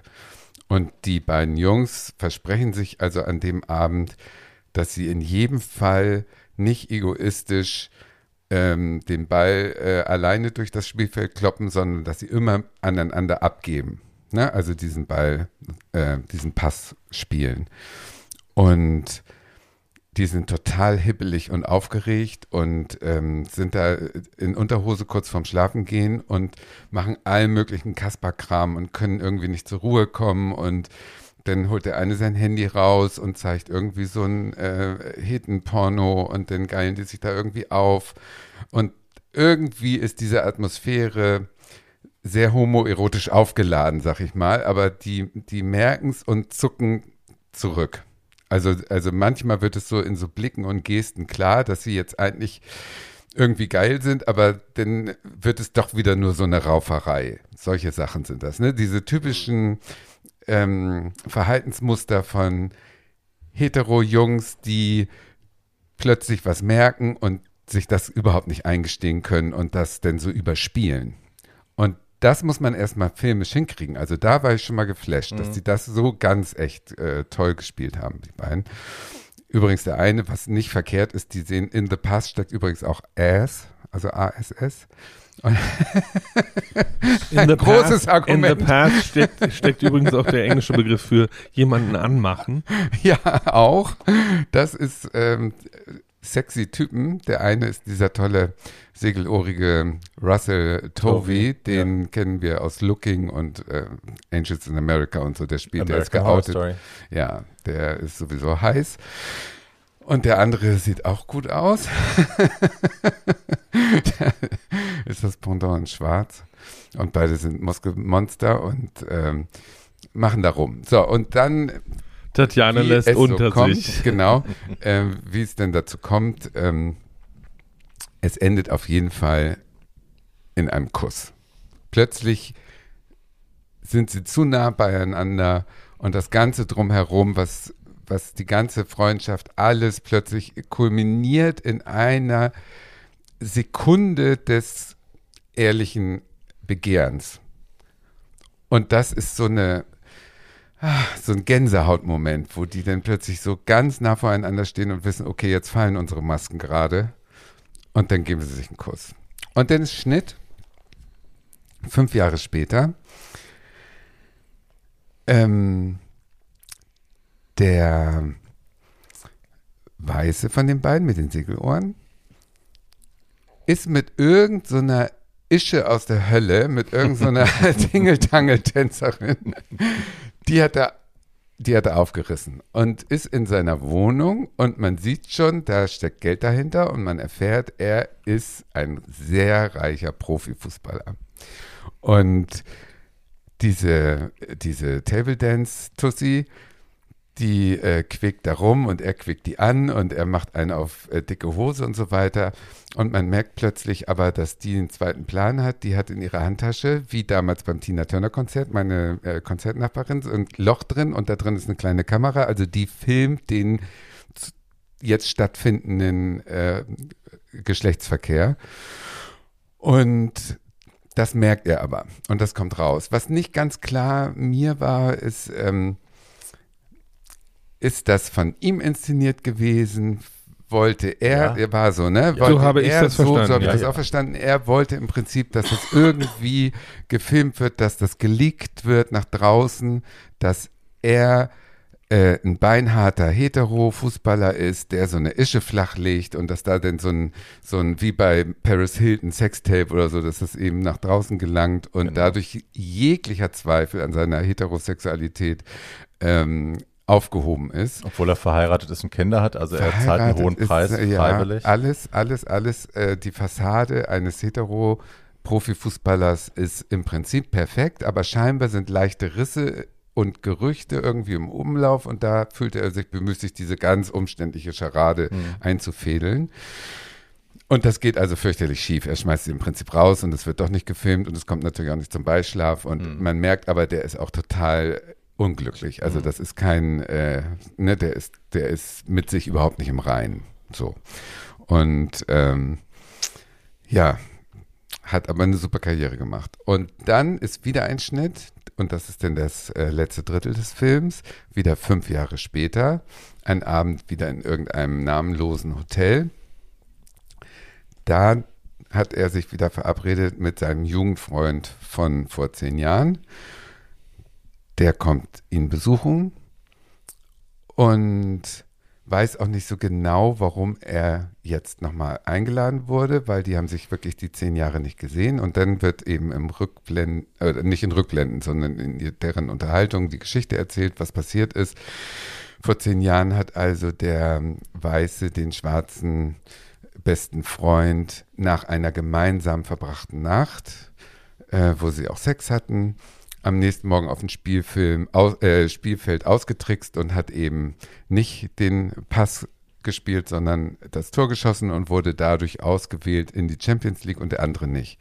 Der andere ist dann aber, weil er sich in der Nacht über seine Sexualität klar wurde, als schwuler Mann Klempner geworden, lebt mit seinem Mann inzwischen zusammen, hat ein völlig einfaches, normales Leben und kommt jetzt wieder, sieht den Profifußballer nach zehn Jahren das erste Mal wieder und ist natürlich innerlich geladen noch vor Frust und Wut über diesen Verrat damals. Und der andere ist vollkommen innerlich aufgewühlt, tut aber so, als wäre er der coole Hetero auch ihm gegenüber, obwohl mhm. die beiden ja nun diese Nacht hatten. Und der äh, Schwarze konfrontiert und sagt eben, wir hatten eine Zärtlichkeit, die du nicht wegdiskutieren kannst. Und dann äh, spielt er mit den Segelohren, dass dieser Russell äh, Tovey, der spielt das so gut, weil mh, mm, er, er widerspricht also und ähm, ähm, verteidigt seine Heterosexualität in Anführungsstrichen, aber mit, mit Tränen in den Augen. Ne? Also der, der, mhm. der ist so kurz davor zusammenzubrechen und das zeigt eben diese Stopft sie auch ständig mit Tabletten voll und mit Alkohol. Ja, Drogen und, Alkohol. Ja. Und dann kommt dann noch so ein Kellner, den nimmt er noch so als Mittel zum Zweck, um irgendwie wieder was zu beweisen, dass er die Macht hat und mhm. so. Das ist ähm, Wahnsinn, weil dieser Druck der Lebenslüge auf diesen Fußballspieler mhm. ist ja was, was wir alle immer ahnen, dass mhm. es vielen so geht. Ne? Also die Gerüchte sind ja äh, von, von großen Spielern in der Welt und noch hat sich keiner geoutet richtig während der Karriere. Und äh, das nimmt eben dieser Film in den Fokus und der diese Lebenslüge heterosexuell sein zu müssen in dieser Liga, weil, weil man sich eben nicht als Profifußballer in diesem Macho-Umfeld Verletzlichkeit in irgendeiner Weise leisten kann, sondern immer nur die Härte zeigen muss und so. Der Preis ist eben, du bist allein, du bist ein Wrack, du bist ängstlich. Komplett ausgehöhlt eigentlich. Totales ja. äh, äh, Emotionschaos. Ja, und da geht das natürlich auch schief. Also äh, ich weiß nicht, wie dämlich der ist, diesen Jugendfreund wieder einzuladen, weil mhm. es war mhm. ja klar, dass das eigentlich was auslöst, was zur Implosion führt. Am äh, Schluss äh, gehen sie im Streit, aber man weiß, der Profifußballer kann nicht mehr so weitermachen wie vorher, weil er total zerstört ist. Also ich habe so gesehen, dass er sich das Leben nimmt am Ende. Oder so Weil sogar. er steht dann ja am offenen Fenster und hat die Dusche angemacht, geht ja. raus und steht da am Fenster und ich denke, kann auch sein. eigentlich springt er. Ja. Aber ja. es wird nicht gezeigt, bleibt offen. Ich glaube, der wollte ihn also der hat mhm. ja, es geht dann auch um dieses Haus in Griechenland, was er hat, wo er dann quasi möchte, dass er da, dass sein alter Freund da hinzieht quasi, dass er, dass er ihm das er Haus gibt, wünscht, dass er ihn dann immer genau, besuchen kann. Genau, so. er also wünscht er sich eine seine, zweite Existenz, genau. eine heimliche schwule Existenz. Er gibt zu, dass er auch schwul ist, ja. aber, aber er, er zeigt auch relativ knallhart, dass er nicht seinen Beruf an Nagel hängt dafür, so wie das der Klempner ja. geschafft hat. Und es geht auch ganz viel kann. so um Klasse. Ne? Es geht ja ganz viel darum, ich habe du würdest doch in mein Leben wollen, weil ich habe ja alles, ich kann mir alles leisten, die Leute springen, wenn ich schnipse und so. Ja, das ist und ja wer der bist Grund. denn du? Du bist ja der Klempner, du bist ja nix. Ja. Du bist vielleicht schwul und glücklich, aber ich habe alles. Ja, genau. Als ob Klempner nicht gut verdienen nichts. würden. Ich habe alles und nichts. Also der, der Druck, ähm, diese Lebenslüge aufrechtzuerhalten, ist der materielle und der Ruhm, mhm. der Ruhm und das Geld. Und ich kann mir vorstellen, dass das stark genug ist, dass man sein Leben im Falschen lebt. Mhm. Das kann ich mir schon vorstellen, dass also Lebenslügen nicht nur ausgelöst werden durch, durch eigene, ähm, durch den Versuch, sein eigenes Ich sozusagen äh, schön zu reden und äh, die Wahrheit zu verbergen, sondern dass auch äußere Faktoren eine Lebenslüge sehr begünstigen können. Mhm. Und da ist das hier so ein exemplarisches Beispiel im Profifußball. Mhm. Und daher fand ich den Film ganz toll dafür. Ich fand den Film mega auch. Ja, ja also die haben es echt ja. äh, die haben es echt auf den Punkt gebracht, wie, wie man zerstört werden kann, wenn man nicht mhm. zu hm. sich selber steht. Mhm. Und das ist ja eine Botschaft, die wir hier in diesem Podcast auch seit drei Jahren eigentlich immer vor uns hertragen, dass man wirklich immer versuchen sollte, doch zu sich zu stehen. Mhm. Und deswegen sind solche Filme auch gut sich anzugucken, wenn man in der Situation ist, jetzt zum Beispiel sich irgendwo äh, zu outen und Angst davor zu haben und all diese Sachen hab den Mut und mach es, weil der Preis, den man zahlt, wenn man es nicht macht, ist hm. immer höher als, hm. als das Negative, was du kriegst, wenn du ehrlich zu dir selber stehst. Hm. Und das ist so eine universelle Wahrheit für uns Homosexuelle, queer Personen sowieso, aber auch eigentlich für, für Heteros auch. Also es ist, Ja. man muss halt versuchen, zu sich selber zu stehen, weil sonst, man verstrickt sich auch in diesen Lügen. Aber man warum weiß ist- gar nicht mehr, was oben und unten ist und, und, und, und äh, enge Freunde merken es ja, wenn du lügst, weißt du? Also es ist ja nicht so, dass das irgendwie geheim bleibt, sondern man merkt es ja und Deswegen redet hat dieser Mann ja auch keine engen Freunde. Ja, Ja. ja, ja, Also- klar, man, man, man versucht dann auch sich, man wird zum einsamen Aber warum Wolf. ist das Ja. jetzt mal, äh, warum ist das im Fußball so? Weil es natürlich im Fußball maximal um absolute Virilität, Maskulinität geht. Ne? Klar, Also- aber jetzt nur mal, also ich wundere mich darüber halt in den letzten zehn Jahren immer mal wieder, weil wir haben ja nun von Boxen über American Football bis zu äh, Rugby. Im Rugby haben wir inzwischen ein halbes Dutzend offenschwuler Profis. Im American Football gibt es mit Karl Nessep gerade jemanden, der äh, eine große Karriere macht, Karriere, obwohl oder? er, nee, nee, Der der, ist ist, mittendrin, der ist mittendrin, der ist Anfang Okay. 20. Also ich glaube, Ähm, das liegt daran, dass die Fußball ist, sind die Gladiatoren unserer Zeit. Das ist das populärste weltweit. Das ist ein Milliardengeschäft. Und die stehen da, die, diese Mannschaften, und kämpfen ohne Gewalt gegeneinander. Das ist wie damals in, in, der, der Arena. Arena. mit den Löwen, bloß eben ohne Blut. Und äh, die Zuschauer sind die Masse. Und die Masse ist immer noch homophob, sag ich jetzt mal. Absolut Die und Masse Mensch ja. ist homophob und da gehen Männer hin, die sich identifizieren mit denen auf dem Feld. Und wenn einer auf diesem Feld sagen würde, ich lasse mich aber gerne von euer Eins in Arsch pimpern, dann würde der von der Masse zerstört werden. Mhm. Der würde entweder keiner mehr kennen, kommen und dann ist das Milliarden-Geldgeschäft kaputt oder er würde nicht mehr ähm, ernst genommen werden auf dem Spielfeld. Ich halte und das für dadurch un- geht es in Ich diesem Sport nicht. Ich halte das für eine gesellschaftliche Lebenslüge. Ich glaube, das geht. Ähm, und ich glaube, es muss nur, also es sagen ja ganz, ganz viele Profis und auch alle Beobachter, es sollte nicht einer alleine machen, aber wenn sich fünf oder sechs Leute finden, die das gleichzeitig machen würden, ähm, in so, so wie wir das ja bei Act Out auch hatten, die Mhm. haben sich ja, da hat sich ja nach der Erfahrung von Maren Kräumann, die ihr Coming Out vor 20 Jahren hatte, ähm, wo es eigentlich auch mehr Leute als nur sie sein sollten und die haben dann alle einen Rückzieher gemacht und sie blieb dann übrig und hat es dann durchgezogen, was aber dazu geführt hat, dass sie dann für vier, fünf Jahre auch äh, nicht so erfolgreich war, aber das hat sich ja inzwischen Gott sei Dank alles wieder gegeben. Äh, ich glaube, erfolgreicher als in zwei Jahren in Folge einen Grimm-Preis zu gewinnen, kann man in Deutschland als Schauspielerin kaum sein. Und ähm, die, Aber ein Outing ist keine Lebenslüge. Also da verstehe ich jetzt nicht, was du meinst. naja, also die, die gesellschaftliche Lebenslüge ist, das geht im Fußball nicht. So, ich halte das für eine Chimäre. Und ich glaube, dass wenn sich fünf, sechs, sieben, acht Profifußballer, die es in Deutschland definitiv gibt, äh, finden würden, die sagen würden, guten Tag, mein Name ist so und so und ich bin homosexuell, ähm, dann hätte sich das Thema relativ schnell erledigt, weil ich kenne aus meinem Dorf eine ganze Reihe von Leuten, die in Berlin jetzt regelmäßig zu Union gehen. Mein Zwillingsbruder ist einer von denen, die sind nicht homophob. Ich glaube nicht, dass es sich schnell erledigen würde. Also wir haben es ja gerade, was so rassistische äh, Geschichten immer wieder angeht. Ähm, da siehst du ja immer wieder aufs Neue, wie scheiße die Masse der Fans ist. Nicht alle, natürlich, nicht alle einzeln, aber die Masse. Ja, Ähm, glaube ich auch. Die Masse Und ist das wie Problem. schnell die dabei sind im Stadion, irgendwelche Affenlaute zu imitieren, wenn ein schwarzer Spieler aufs Spielfeld läuft, den sie nicht werfen. mögen und so. Ja. Und das ist ja jedes Mal aufs Neue so. Es ist ja, da ist ja kein, kein Fortschritt zu sehen eigentlich. Und ganz ehrlich, es liegt auch an der Bildungsferne der Masse. Ehrlich jetzt. Ich glaube nicht, dass der Fußballfan an sich jetzt. Tut mir leid, liebe Fußballfans, Ich- aber ob ihr die hellsten Kerzen seid, ich lasse Ich- es mal jetzt so offen. Ich kenne ein paar Fußballfans, ich glaube, die sind helle Kerzen. Ich kenne übrigens eine ganze Reihe von, ich kenne nicht. übrigens auch eine ganze Reihe von schwulen Männern, die brüllende Fußballfans sind. Absolut. Auch brüllend dumm sind. Äh, das würde ich so ich nicht auch. sagen. Einige von denen, die ich Tatjana kenne, sind sehr Freunde. schlau. Ähm, äh, das, was ich faszinierend daran finde, ist, dass dieses, das hat man, das hat man, da das hat man ja dabei. während, das hat man ja während der Fußball-WM jetzt einmal mehr gesehen.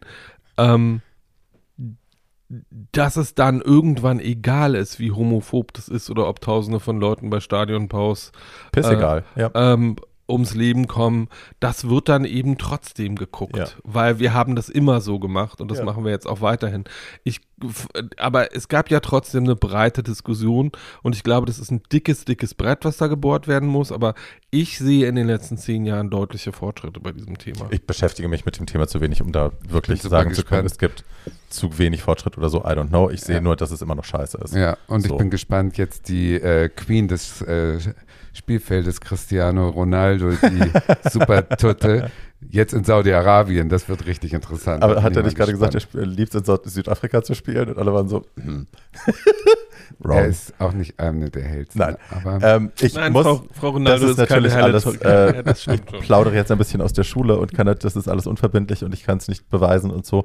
Erzähl. Aber ähm, durch meinen Beruf, der ja oftmals auch hinter der Kulisse von ähm, prominenten Menschen äh, Berührungspunkte hat, äh, also die Geschichten, die ich höre von Leuten, die das angeblich aus erster Hand wissen über sehr prominente deutsche Rennfahrer oder Fußballspieler oder oder oder Boxer. was da für Boxer, ja, die Mhm. beiden, ähm, was da für ein Aufwand betrieben wird, Ja. finanziell und auch menschlich, Ja.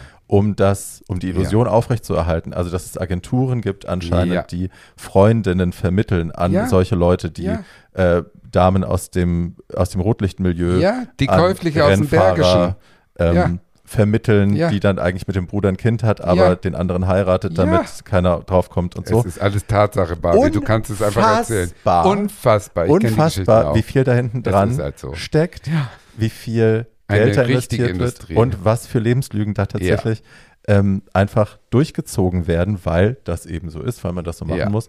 Aber es ist ja auch nicht nur der Fußball. Wir sind ja auch noch Ja. im Schauspiel und wir sind ja auch, also ne, Aber im Sport Überall ist es wirklich, überall, wo toxische. Männlichkeit irgendwie äh, groß ist, Ja. da wird richtig, also diese Agenturen, das liebe ich ja auch. Man müsste doch mal einen Spielfilm drehen Mhm. über diese Szene, über diese Agenturen, wo diese äh, Ex-Nutten zu Spielerfrauen gemacht werden.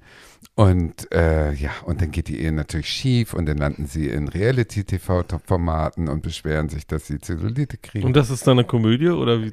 Natürlich. Ich würde es, ich würde es, Weil ich als würde es auch als Komödie machen. schreiben. Ja, da müsste man Dani Levi oder irgendeiner müsste mit so einem bösen Witz daran und das mal schreiben. Also Na, das, äh, wer es eigentlich hätte machen müssen vor 15 Jahren, ist Helmut Dietl. ja, Also, ja, äh, ja, das wäre, glaube ich, sehr das lustig wäre toll geworden. geworden. Ja. Bevor she Helmut- cancelled. ja, nee, Dietl wäre super gewesen. Ja. Naja, also so aus der Szene sowas Bösartiges, aber sehr Ja, Genaues zu machen wie großartig. Key Royale, Das kann er. wäre, glaube ich, ja. sehr schön geworden. Ja, Ja. das stimmt. Das, Das, heißt stimmt. dann Königsmacher, heißt dann die Serie. ja.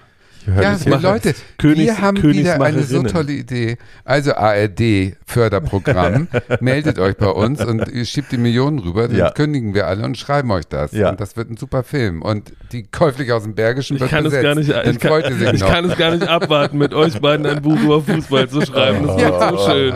Du, ich, wir kennen die Hintergründe und du kennst das, äh, was, was Foul und Abwehr bedeutet. Also insofern ergänzen wir uns. Das heißt übrigens nicht, das heißt nicht Abwehr, was du da meinst. Das heißt Abseits. Ja, das meine ich. Defense, nein, abseits. Ach so. Ja, schön. Ähm, Oh Ich habe natürlich das Wort Königsmacher äh, reingeschmissen, weil ich, ähm, weil das in meinem Film vorkommt und weil ich Oh, eine so Überleitung eine schaffen wollte. Überleitung. Toll, ne? Ich bin ja eine Freundin der Überleitung. Die Verona Pot Moderationsschule. Moderationsschule. Hi. Da sind wir wieder. ähm, ich spreche über äh, einen wunderbaren Film, den ich glaube, ich schon mal angerissen habe hier, aber auch wirklich nur angerissen und ich möchte ihn jetzt noch einmal in Gänze besprechen, weil der ist mir als erstes aufgefallen und mh, also so wie wir Lebenslüge definiert haben, ist es das vielleicht nicht, weil die beiden Hauptpersonen in diesem Film ja Bescheid darüber wissen, was sie da tun, aber es ist ein ein gelogenes Leben. Äh, eingezimmerte Lebenslüge Ja. ist wie bei dem Fußballer doch. Ja. Passt. Und ähm, in diesem Fall ist es jetzt anders als bei den beiden Filmen, wo du relativ schnell beim Gucken merkst, was los ist. Bei diesem Film wird die große Bombe erst ganz zum Schluss gezündet. Das heißt, wenn ihr euch den Film anschauen wollt, äh, Hört jetzt nicht ohne gespoilert zu werden, dann ähm, schaut euch einfach die Frau des Nobelpreisträgers an und äh, schaltet hier jetzt aus. Genau. Und hört danach. Dann den Genau, dann Rest. könnt ihr danach die Genau. Folge hören.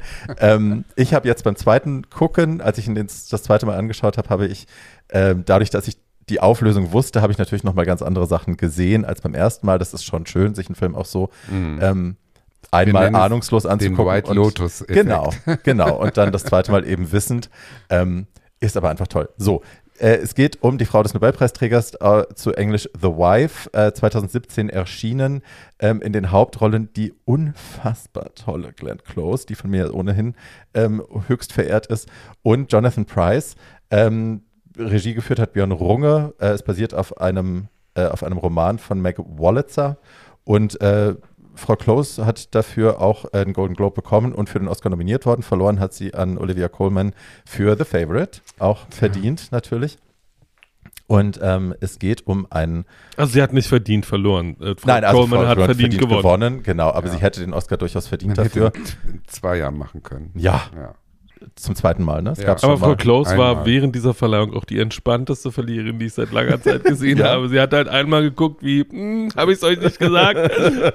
Hat die jemand schon mal einen Oscar gekriegt? Nee. Ja, deswegen. She never got one? schon. nee, nee, acht Nominierungen. Ja. und Das ist ja auch- das Susan Lucci. Unfassbar, Ja. Das ist ja auch unfassbar. Unfassbar. Ja. Dass die, also, Eine Frechheit. oh, Ja. muss ich gleich eine Petition stellen. Ja. Du, Well, Wir rufen nicht- gleich mal in der eine von Academy vielen. an und beschweren Genau. uns. Wir So machen eine Kampagne wie- Ja. Wie Joni damals. Ja. Also, äh, es geht um ein Ehepaar, die Eheleute Castleman, bestehend aus Joan, das ist sie, und Joe, das ist er. Ähm, die beiden sind seit 40 Jahren verheiratet. Er ist ähm, in diesem Film, der Joe Castleman ist der wichtigste amerikanische Autor der Gegenwart, so wird er zumindest wahrgenommen, ähm, schreibt großartige Bücher ähm, über wichtige Themen, über Beziehungen, über Menschen, la la la la la. Ähm, und sie ist seine hingebungsvolle Frau, die sich gerne in zweiter Reihe aufhält, dafür sorgt, dass es ihm gut geht, dass äh, sie haben zwei Kinder zusammen, David und Susanna oder so. Susanna sehen wir nicht, die kriegt ein Kind. Ähm, David ist dabei und möchte auch Schriftsteller sein und ist die ganze Zeit steht im Schatten seines Vaters und strauchelt da sehr und ne, leidet darunter. Und ja, Glenn, Joan, glänzt in der Rolle der ergebenen Ehefrau. Ähm, wenn man viel Glenn Close geguckt hat, so wie ich, die ist ja eine Frau, die ein unglaublich, das ist jetzt ein komisches Wort, Paul lacht mich bestimmt gleich aus, ein unglaublich gewaltvolles Gesicht haben kann. Also Ja. ich finde ganz oft, wenn man sie guckt, Lach da ist nicht. so viel Härte und so viel Hass gucken, und ja. Zorn und blanke, blank, blanker Wahnsinn auch, den sie, dass man manchmal denkt, die guckt immer so. Ne? Das war jetzt für mich so beim Gucken nochmal, dass ich dachte, ich kenne die gar nicht so weich oder ich kenne die selten, dass sie so, so fein ist, weich zurückgenommen. So. Und das spielt sie wahnsinnig gut. Ja. Und er ist halt so ein alter, ekliger Sack eigentlich, der, ne, also auch, auch als man es noch nicht weiß, wie es sich am Ende auflöst, denkt man schon die ganze Zeit, mein Gott, findest du dich geil. Also der ist wirklich, ist ein mittelmäßiger Hans eigentlich, der in, in seinem Image, in seiner eigenen PR irgendwie lebt, sich selber einfach Ein Erotoman von den dem Herrn. Ja. größten Schuss des, des Jahrhunderts findet, der sie auch ständig betrügt. Sie weiß das, die Welt weiß das. Christian Slater taucht auf als, äh, als nicht, nicht autorisierter Biograf. Der möchte eine Biografie über diesen Schriftsteller spielen, äh, schreiben. Und ähm, da, ja, da merkst du, dass er, wo wollte ich damit hin? Na, dass sie das weiß, dass, dass sie weiß, dass er ein großer Fremdgeher ist und so Genau, weiter. weil er, er Ja, thematisiert er es mit ihr. kommt. Er sagt ihr dann irgendwann, äh, ich hoffe, sie nehmen das nicht persönlich, dass die ganze Welt weiß, dass er ständig fremd geht. Und sie ist so, nett. So, und es fängt damit an, dass die beiden im Bett liegen nachts und ähm, eigentlich darauf warten. Er ist nominiert für den Literaturnobelpreis und sie warten eigentlich auf den Anruf und ne, Zeitverschiebung. Ähm, lala, sie liegen also in Amerika im Bett und schlafen schon. Dann klingelt das Telefon und er gewinnt tatsächlich den Nobelpreis für sein Lebenswerk quasi, für seine literarischen ähm, Ergüsse. Und sie machen sich dann auf die Reise. Sie reisen nach Stockholm, ist das, glaube ich, ne, Mhm. wo der verliehen wird. Ähm, reisen dahin. Sie begleitet ihn ähm, und dann kommen sie da an, sind in einem tollen Hotel, werden da rumgefahren, chauffiert. Es gibt so eine junge, hübsche, mit sehr dicken Augenbrauen Fotografin, die ähm, um ihn halt so die ganze Zeit rumschwirrt und er ist halt so ein Buch, also Bilderbuchnarzisst, ne? So, sobald irgendwie eine Kamera auf ihn gerichtet ist und jemand ein Foto von ihm macht, äh, er sucht sofort den Augenkontakt und ist sofort so, hey, willst du mir nicht auch sagen, dass ich toll bin?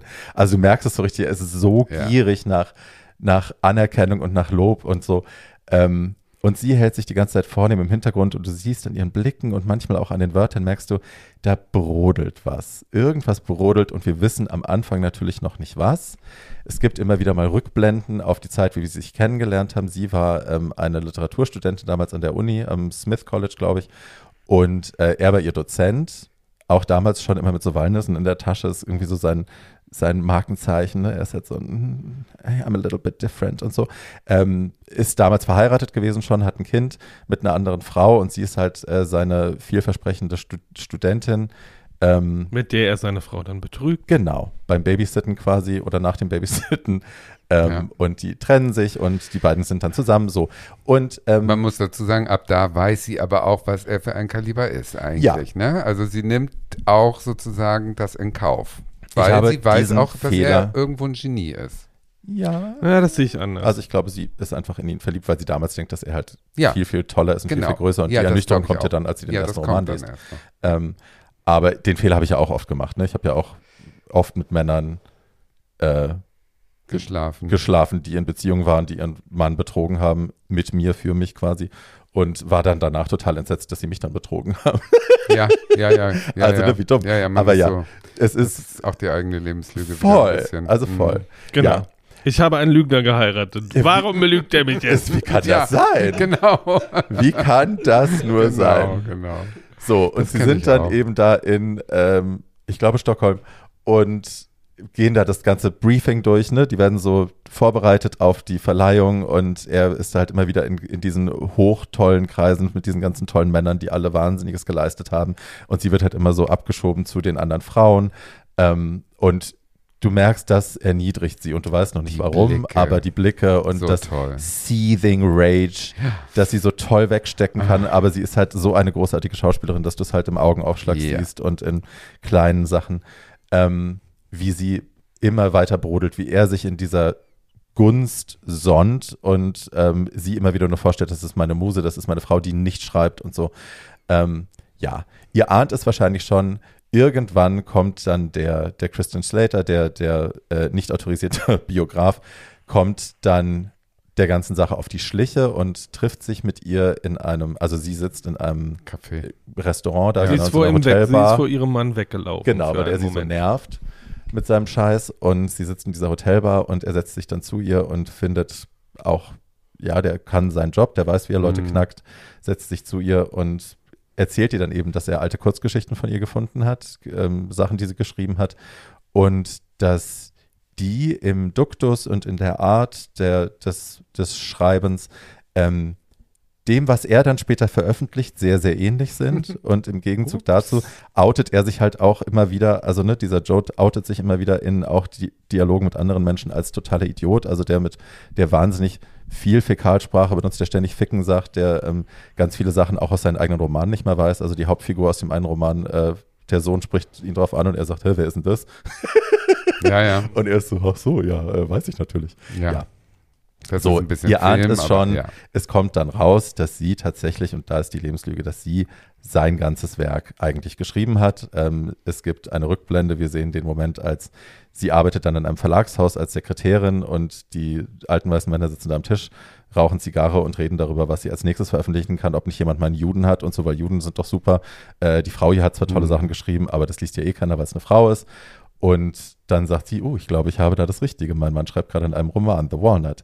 Ähm, und er schreibt ihr dann fertig, verlässt das Haus, sie will ihn lesen und die Szene ist auch so toll, ne? Und Entschuldigung, die Frau, die sie gecastet haben als junge Glenn Close, sieht wirklich aus Ja. wie eine junge Das Glenn liegt Close. übrigens Schon daran, dass es Glenn Close Tochter ist. Seriously? Äh, Ja. Ach so, ja, dann. Das wusste ich auch I nicht. didn't know.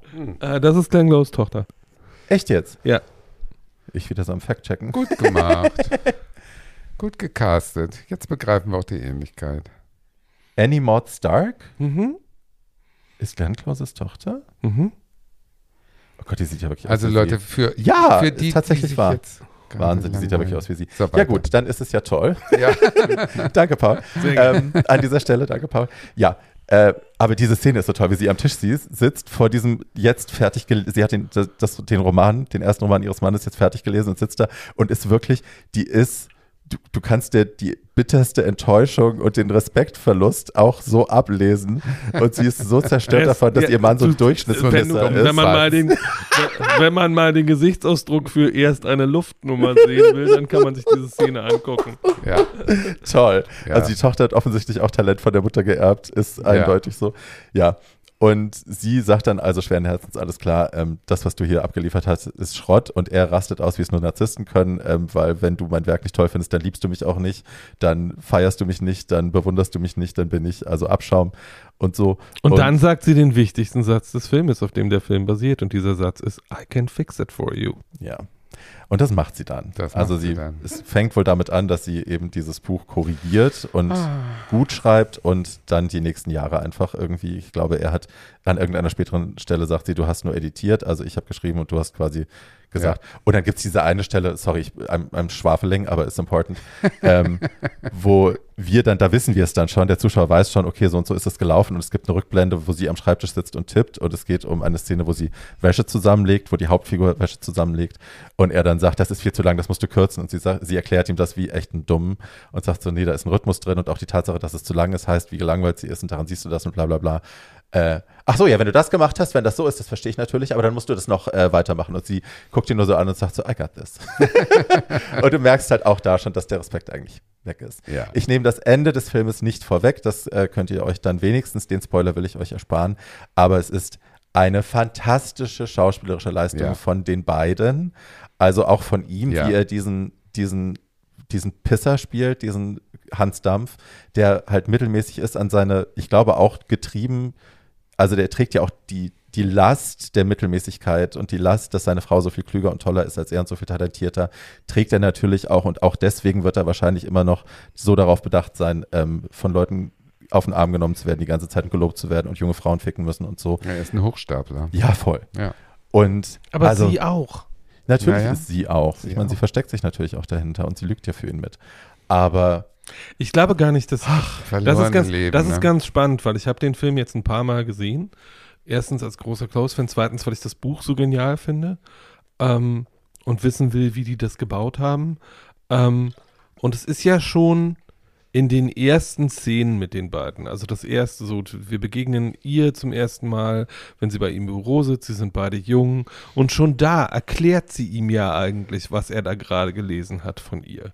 Er kritisiert irgendeine Kurzgeschichte und sie sagt, nee, das ist so, weil hier, hm, hm, hm, hm. Naja, so, das sieht der Kopf, ähm, ist ja. Und äh, das Spannende daran ist, dass die, ähm, dass die Diskussion um den Film, als der Film im Kino war vor ein paar Jahren, immer war, warum geht sie nicht einfach? Warum verlässt sie den nicht einfach und macht ihre eigene Karriere? Ähm, und die Frage konnte ich auch länger nicht beantworten. Ich musste darüber intensiv nachdenken. Und ich glaube, dass sie, er ist ihr Werkzeug. Und das ist ja auch eine sehr machtvolle Position. Und sie hat ja zum Schluss, weil die Christian Slater-Figur ähm, bietet ihr ja an, ich weiß Bescheid, ich schreibe jetzt dieses Buch, danach wirst du ein Star. Ähm, und äh, ob es dazu kommt oder nicht, könnt ihr euch dann selber angucken. Aber die Entscheidung, die sie dann trifft, ist ja eine sehr interessante. Nämlich, ähm, Nicht verraten. Also d- d- die, sagen wir mal, warum sich jemand 40 Jahre lang versteckt. Sie, sie versuchen das in einer Szene zu begründen, die mit der wunderbaren Elizabeth McGovern, äh, die eine alte Schriftstellerin in den 60er Jahren spielt, die dieser jungen, talentierten Frau sagt, don't do it. Glaub nicht, dass die irgendwann Interesse an dir haben werden. Versuch's nicht. Ähm, und ähm, ich glaube, sie sucht sich dann ganz bewusst diesen schwachen Mann, den sie benutzen kann, als Maske. nein, bewusst bestimmt nicht. Doch, ich glaube, also das ist halt, das, das ist halt, da sehen wir die Figur wirklich anders. Ich halte die nämlich nicht für eine leidende, gute Figur, sondern ich glaube, dass das eine bewusste Entscheidung ist, sich so zu verhalten. Ich, gla- sehe ich halte sie als nicht für ein Opfer. Ich sehe sie überhaupt nicht als Opfer. Also es sind ja ihre Entscheidungen und sie hat das durchgezogen. Insofern sehe ich das Opferding nicht. Aber ich glaube nicht, dass sie sich vorsätzlich einen Mann gesucht hat, der mittelmäßig ist, dem sie dann die Bücher richtig schreibt. Nee, sie Also- schreibt ihm ja die Bücher nicht richtig, sondern ähm, sie schreibt die Bücher dann Das- und The äh, Walnut hat sie ja korrigiert. The Walnut, naja, das ist ja nicht so richtig klar, ob sie das dann komplett umschreibt und neu schreibt oder ob Das, sie, egal, bla. ja, zu Ähm, viele Details, genau. Zu viele Details. Äh, was aber, dass sie die nächsten 20 Bücher selber geschrieben hat Ja. und er dann da im Prinzip seinen Namen drauf pappt und irgendwie, äh, ähm, Ich musste so lachen, als der Sohn, der Sohn die Kinder wissen das ja auch nicht. sich ja als Schreiberling und offensichtlich, also der rennt die ganze, den ganzen Film rennt er seinem Vater hinterher, weil er für seine letzte Geschichte eine Kritik haben will vom Vater und der Vater drückt sich immer so drum rum, weil er offensichtlich auch wahrscheinlich, naja. Ähm, und es gibt dann eine Szene, wo er dann endlich das Ding wirklich gelesen hat und dem Sohn jetzt auch wirklich ein Feedback geben will. Und dann sagt er, also ist alles irgendwie ganz nett, guter Anfang und so, muss dann Sprache noch finden. Aber diese, die in Stille, in stillem Hass leidende Frau und dieser selbstgefällige, großkotzige äh, Ehemann, ähm, das ist ja nun wirklich ein Klischee. Also das musst du irgendwie nochmal mehr ausbauen. Und ich habe zu Hause gesagt, ich habe wiehernd auf der Couch gesessen und habe gedacht, das ist auch so toll, ne? dass er das nicht sieht. Dass Ja. das Lebenslüge. sind. Hi. Ja, das ist genau, genau das ist Lebenslüge. Und es, pass, es sind immer zwei, äh, die dazugehören. Also ich finde ja auch immer in unglücklichen Ehen, äh, es ist ja immer auch die Frau, die eben nicht weggeht. Ja. Ne, die die, die Na ja. hat auch einen Teil passive Schuld oder wie man das nennen soll. Oft, und das ist in diesem Film auch so ambivalent toll dargestellt, dass äh, alles, alles, alles an Interpretationen ist möglich, Ja. weil die das eben so offen spielt. Ja. Die spielt einfach sich um ihr Leben. Wahnsinn, Die oder? ist halt eine Schauspielerin, wie es selten eine gibt. Also. Aber halt, also das fand ich halt so bemerkenswert, weil ich kenne sie halt in ganz vielen Rollen, habe ich ja gerade schon gesagt, wo sie halt, wo, wo es so viel ist, ne? wo, so, wo sie laut ist und wahnsinnig ist und aggressiv ist und so. Und dieses zurückhaltende, zwischentonige war ich echt, also ich war ganz platt. Ich hab, Ja. war gestern dankbar, dass nochmal, dass ich so viel schon vergessen hatte an von dem, was sie da so macht, dass ich es wirklich wie, Und wie mal gut es einem tut, Mal die. Lebenslügen der anderen anzugucken, um sich abzulenken davon, Nach das Leben der, der anderen, jetzt die Lebenslügen der anderen. sich mit den eigenen auseinanderzusetzen. Das Ja. ist so schön, dass wir Ja. diesen kleinen Podcast haben, um aus unserem Elend zu fliehen. Das ist wahnsinnig, wahnsinnig äh, erleichternd. Schöne Schlussworte, mein Schatz. So, äh, falls ihr eigene Lebenslügen habt oder die von anderen Leuten kennt, geht behutsam damit um. Äh, Oder schreibt sie uns. für sowas, für sowas gibt es für sowas gibt es. Therapie und talentierte Menschen, die euch damit helfen können. Ähm, Das ist aber ein Ding, kurz, ja. wegen Therapie. Habe ich auch drüber nachgedacht, nochmal in dem Zusammenhang mit Lebens, also Menschen, die große Lebenslügen haben, die zur Therapie zu schicken, weil man denkt, dann wird das besser. Ähm, ich glaube, das ist schwierig auch, weil die lügen ja ihren Therapeuten dann auch so an und ich, gut, ich kenne einige Therapeuten. Deswegen, deswegen dauern Analysen mehrere Jahre. okay, true. Naja, man muss sich intim kennen, um rauszufinden, die andere Person lügt. Hm. Weißt du, wie ich meine? Und das dauert natürlich ewig. Klar kannst du erstmal anfangen, deinen Therapeuten anzulügen, Hm. aber irgendwann muss der Punkt kommen, wo der das ähm, durchschaut. Hm. Und das ist ein äh, langer Prozess. Also ich glaube, eher Freunde können fast besser helfen, indem sie einmal mit der Nase draufstoßen. Hm. Und es gibt übrigens Lebenslügen, die man besser unangetastet lässt, weil dahinter eventuell Traumata schlummern, die man Ja, nicht du. anrühren möchte. Ja, aber das ist Mhm. alles Teil dessen.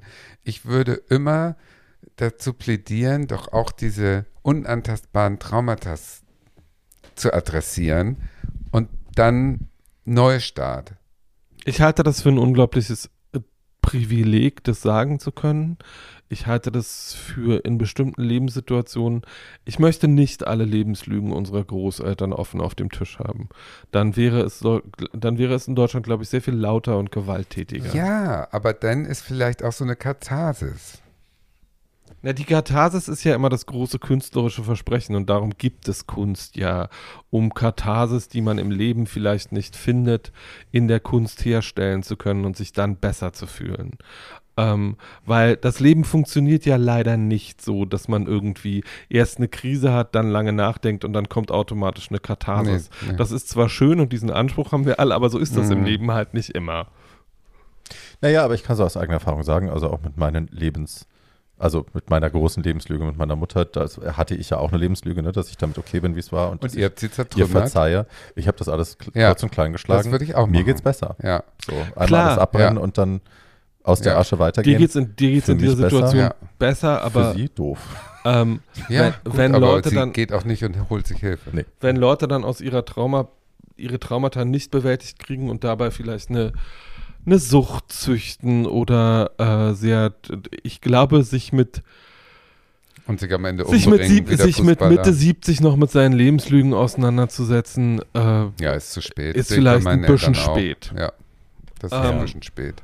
so, und da, Ich hatte das mal in einer Beziehung, dass ich einen Mann kennengelernt, war sehr verliebt, meine erste Beziehung, eigentlich meine richtige. Du warst elf. Und ficke sich sie, Frau Tatjana, ficke sich sie. Ähm, da war ich 20 und der war schon was älter natürlich, der war so Mitte, Ende Mitte 40. 30. Mitte, Ende 30.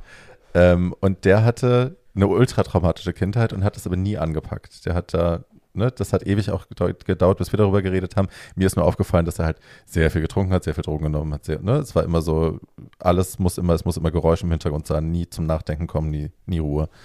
Ähm, und ich habe den dann, weil ich auch jung und doof war, irgendwie immer so draufgestoßen und gesagt, nein, du musst, du musst Therapie machen, du musst drüber Mhm. nachdenken, du musst da reingehen. Ähm, und habe ihn da so völlig unbedarft, also ich dachte, ich tue was Gutes, habe ihn da so echt immer bestärkt und ihm Feuer gemacht. Und dann brach das alles zusammen. ich trenne jetzt all deine Narben auf und wundere mich dann darüber, dass du verblutest. Genau so. Ich dachte, ich tue was Gutes und dann fiel das Kartenhaus innerhalb kurzes, kürzester Zeit in sich zusammen und ich stand da vor dem Scherbenhaufen und dachte, um Gottes Willen, Und dann? ich kann ihm ja gar nicht helfen. Naja, also wir haben dann, wir haben das dann noch, äh, ich glaube ein Jahr danach haben wir es Nee, noch ich meine, was versucht. wurde aus ihm dann? Hat es ihm Also- geholfen langfristig? Ich hoffe, aber der so. war auch auf jeden Fall in der Klapse dann irgendwann und ähm, ich hoffe, dass, dass der jetzt ein besseres Leben hat, aber Hm, damals war das, sah das nicht gut aus. krass. Ja. Und das ist auch, ne, ich habe gedacht, ich, ne, das Ja, kann ja, ja, nur gut natürlich, sein, man tut Therapie ist immer gut ja, und immer der Wahrheit ins Gesicht gucken ist immer gut und die Lebenslüge angehen ist immer gut. Und wenn aber das Netzwerk nicht da ist, um dich aufzufangen, und ja, das stimmt leider. dann ist das oft auch, also in dem Fall war es einfach scheiße. Ja. So. Naja. Heitere Worte zum Oh Abschluss. Gott, Leute, wirklich. Großes Thema. Ja. Aber Schreibt spannendes Thema. Ich bin uns. froh, dass wir die Folge gemacht haben. Ich mochte Ich das. auch. Schreibt uns Leute mit euren Gedanken zum Thema Lebenslüge. Deckt eure auf, machen wir Filme draus. Lieber ARD, das Angebot steht noch, dass wir euch den super. Vielleicht nicht unbedingt für die ARD. Naja, aber die haben Geld. Meine Fernsehgebühren könnten sie auch mal an mich zurücküberweisen, damit ich daraus was Sinnvolles mache, anstatt den Dreck, den ich da jeden Abend sehen muss. Also Schön, dass wirklich. du noch jeden Abend davor sitzt und dich Naja, aufregst. nee, nicht jeden Abend, aber Ich finde ja- Schon wieder nur Dreck. man muss nur die Tagesschau gucken alleine. Ja, ich- Watching. Ja finde ja, finde ja, eine der großen Lebenslügen des deutschen Mediengeschäfts ist, der Tatort ist toll. Ja, no, Wow. it's not. Nee, wirklich. Aber das ist das, äh, die Lebenslüge der Deutschen. Die brauchen eben immer einen Polizisten, der zum Schluss eine saubere Lösung präsentiert, weil sie sonst mit ihrem ganzen Dreck auf der Volksseele Amok laufen würden. Der Tatort Auf der ist, Volksseele. Ja, Wow, ist so. Tatjana. Ist so. Der, die brauchen, Krimis sind doch, äh, das öffentlich-rechtliche Programm besteht nur noch aus Krimis seit Jahrzehnten. Immer mehr, immer mehr, weil die Deutschen so in sich verfault sind doch durch ihre unbewältigte Nazi-Vergangenheit, dass sie einen Saubermann brauchen, der zum Schluss ganz klar trennt die Bösen von den Guten. Und dass sie sich mit den Guten identifizieren können, um dann wieder beruhigt eine Woche zu schlafen bis zum nächsten Tatort. So, So. funktioniert dieses Land. Wenn Sie auch mal vom Notruf Hafenkante auf die Tatorte brechen wollen, ähm, schreiben Sie uns eine E-Mail unter too old to die young podcast at gmail.com. Die to ersetzen Sie bitte immer durch die Ziffer 2. Äh, ansonsten tut uns den Gefallen, teilt diesen Podcast weiter. Wir freuen uns über jedes positive, aber auch jedes negative Feedback. Nein, ich freue mich nicht über negatives Äh, Feedback. Möchte Wir freuen uns gerne, wir freuen uns Über gerne, ehrliches wir freuen uns Ja. über ehrliches Feedback, ähm, auch zu dieser äh, Lebenslügenfolge. Ähm, und ansonsten habt einen so Was? wa- äh, Ja. Und wollt ihr nicht mal, wollen wir nicht mal auch das Publikum entscheiden lassen, ob wir mal ein Special machen? Entscheidet ihr mal für uns, ob wir eins machen sollen mit Liz Taylor oder mit Helga Feddersen? weiß nicht genug. aber nur, dass deine alle für Notruf Helga Ich weiß nicht genug, ich weiß nicht genug über Helga Feddersen, aber ähm, Ich- Ihr könnt uns mal Themenvorschläge schicken. Genau, schicken, So schickt, uns, so. schickt uns. Themenvorschläge, wenn ihr dringende Sachen habt, über die wir mal um, über die ihr uns sprechen hören wollt, äh, dann äh, sagt uns das und schreibt uns das. Wir freuen uns nach wie vor über kleinere und größere Geldgeschenke oder auch materielle Geschenke. Penisbilder mit wir unseren uns, Hoodies. Wir freuen uns über Penis oder auch Arschbilder. Äh, I'm a Buttman.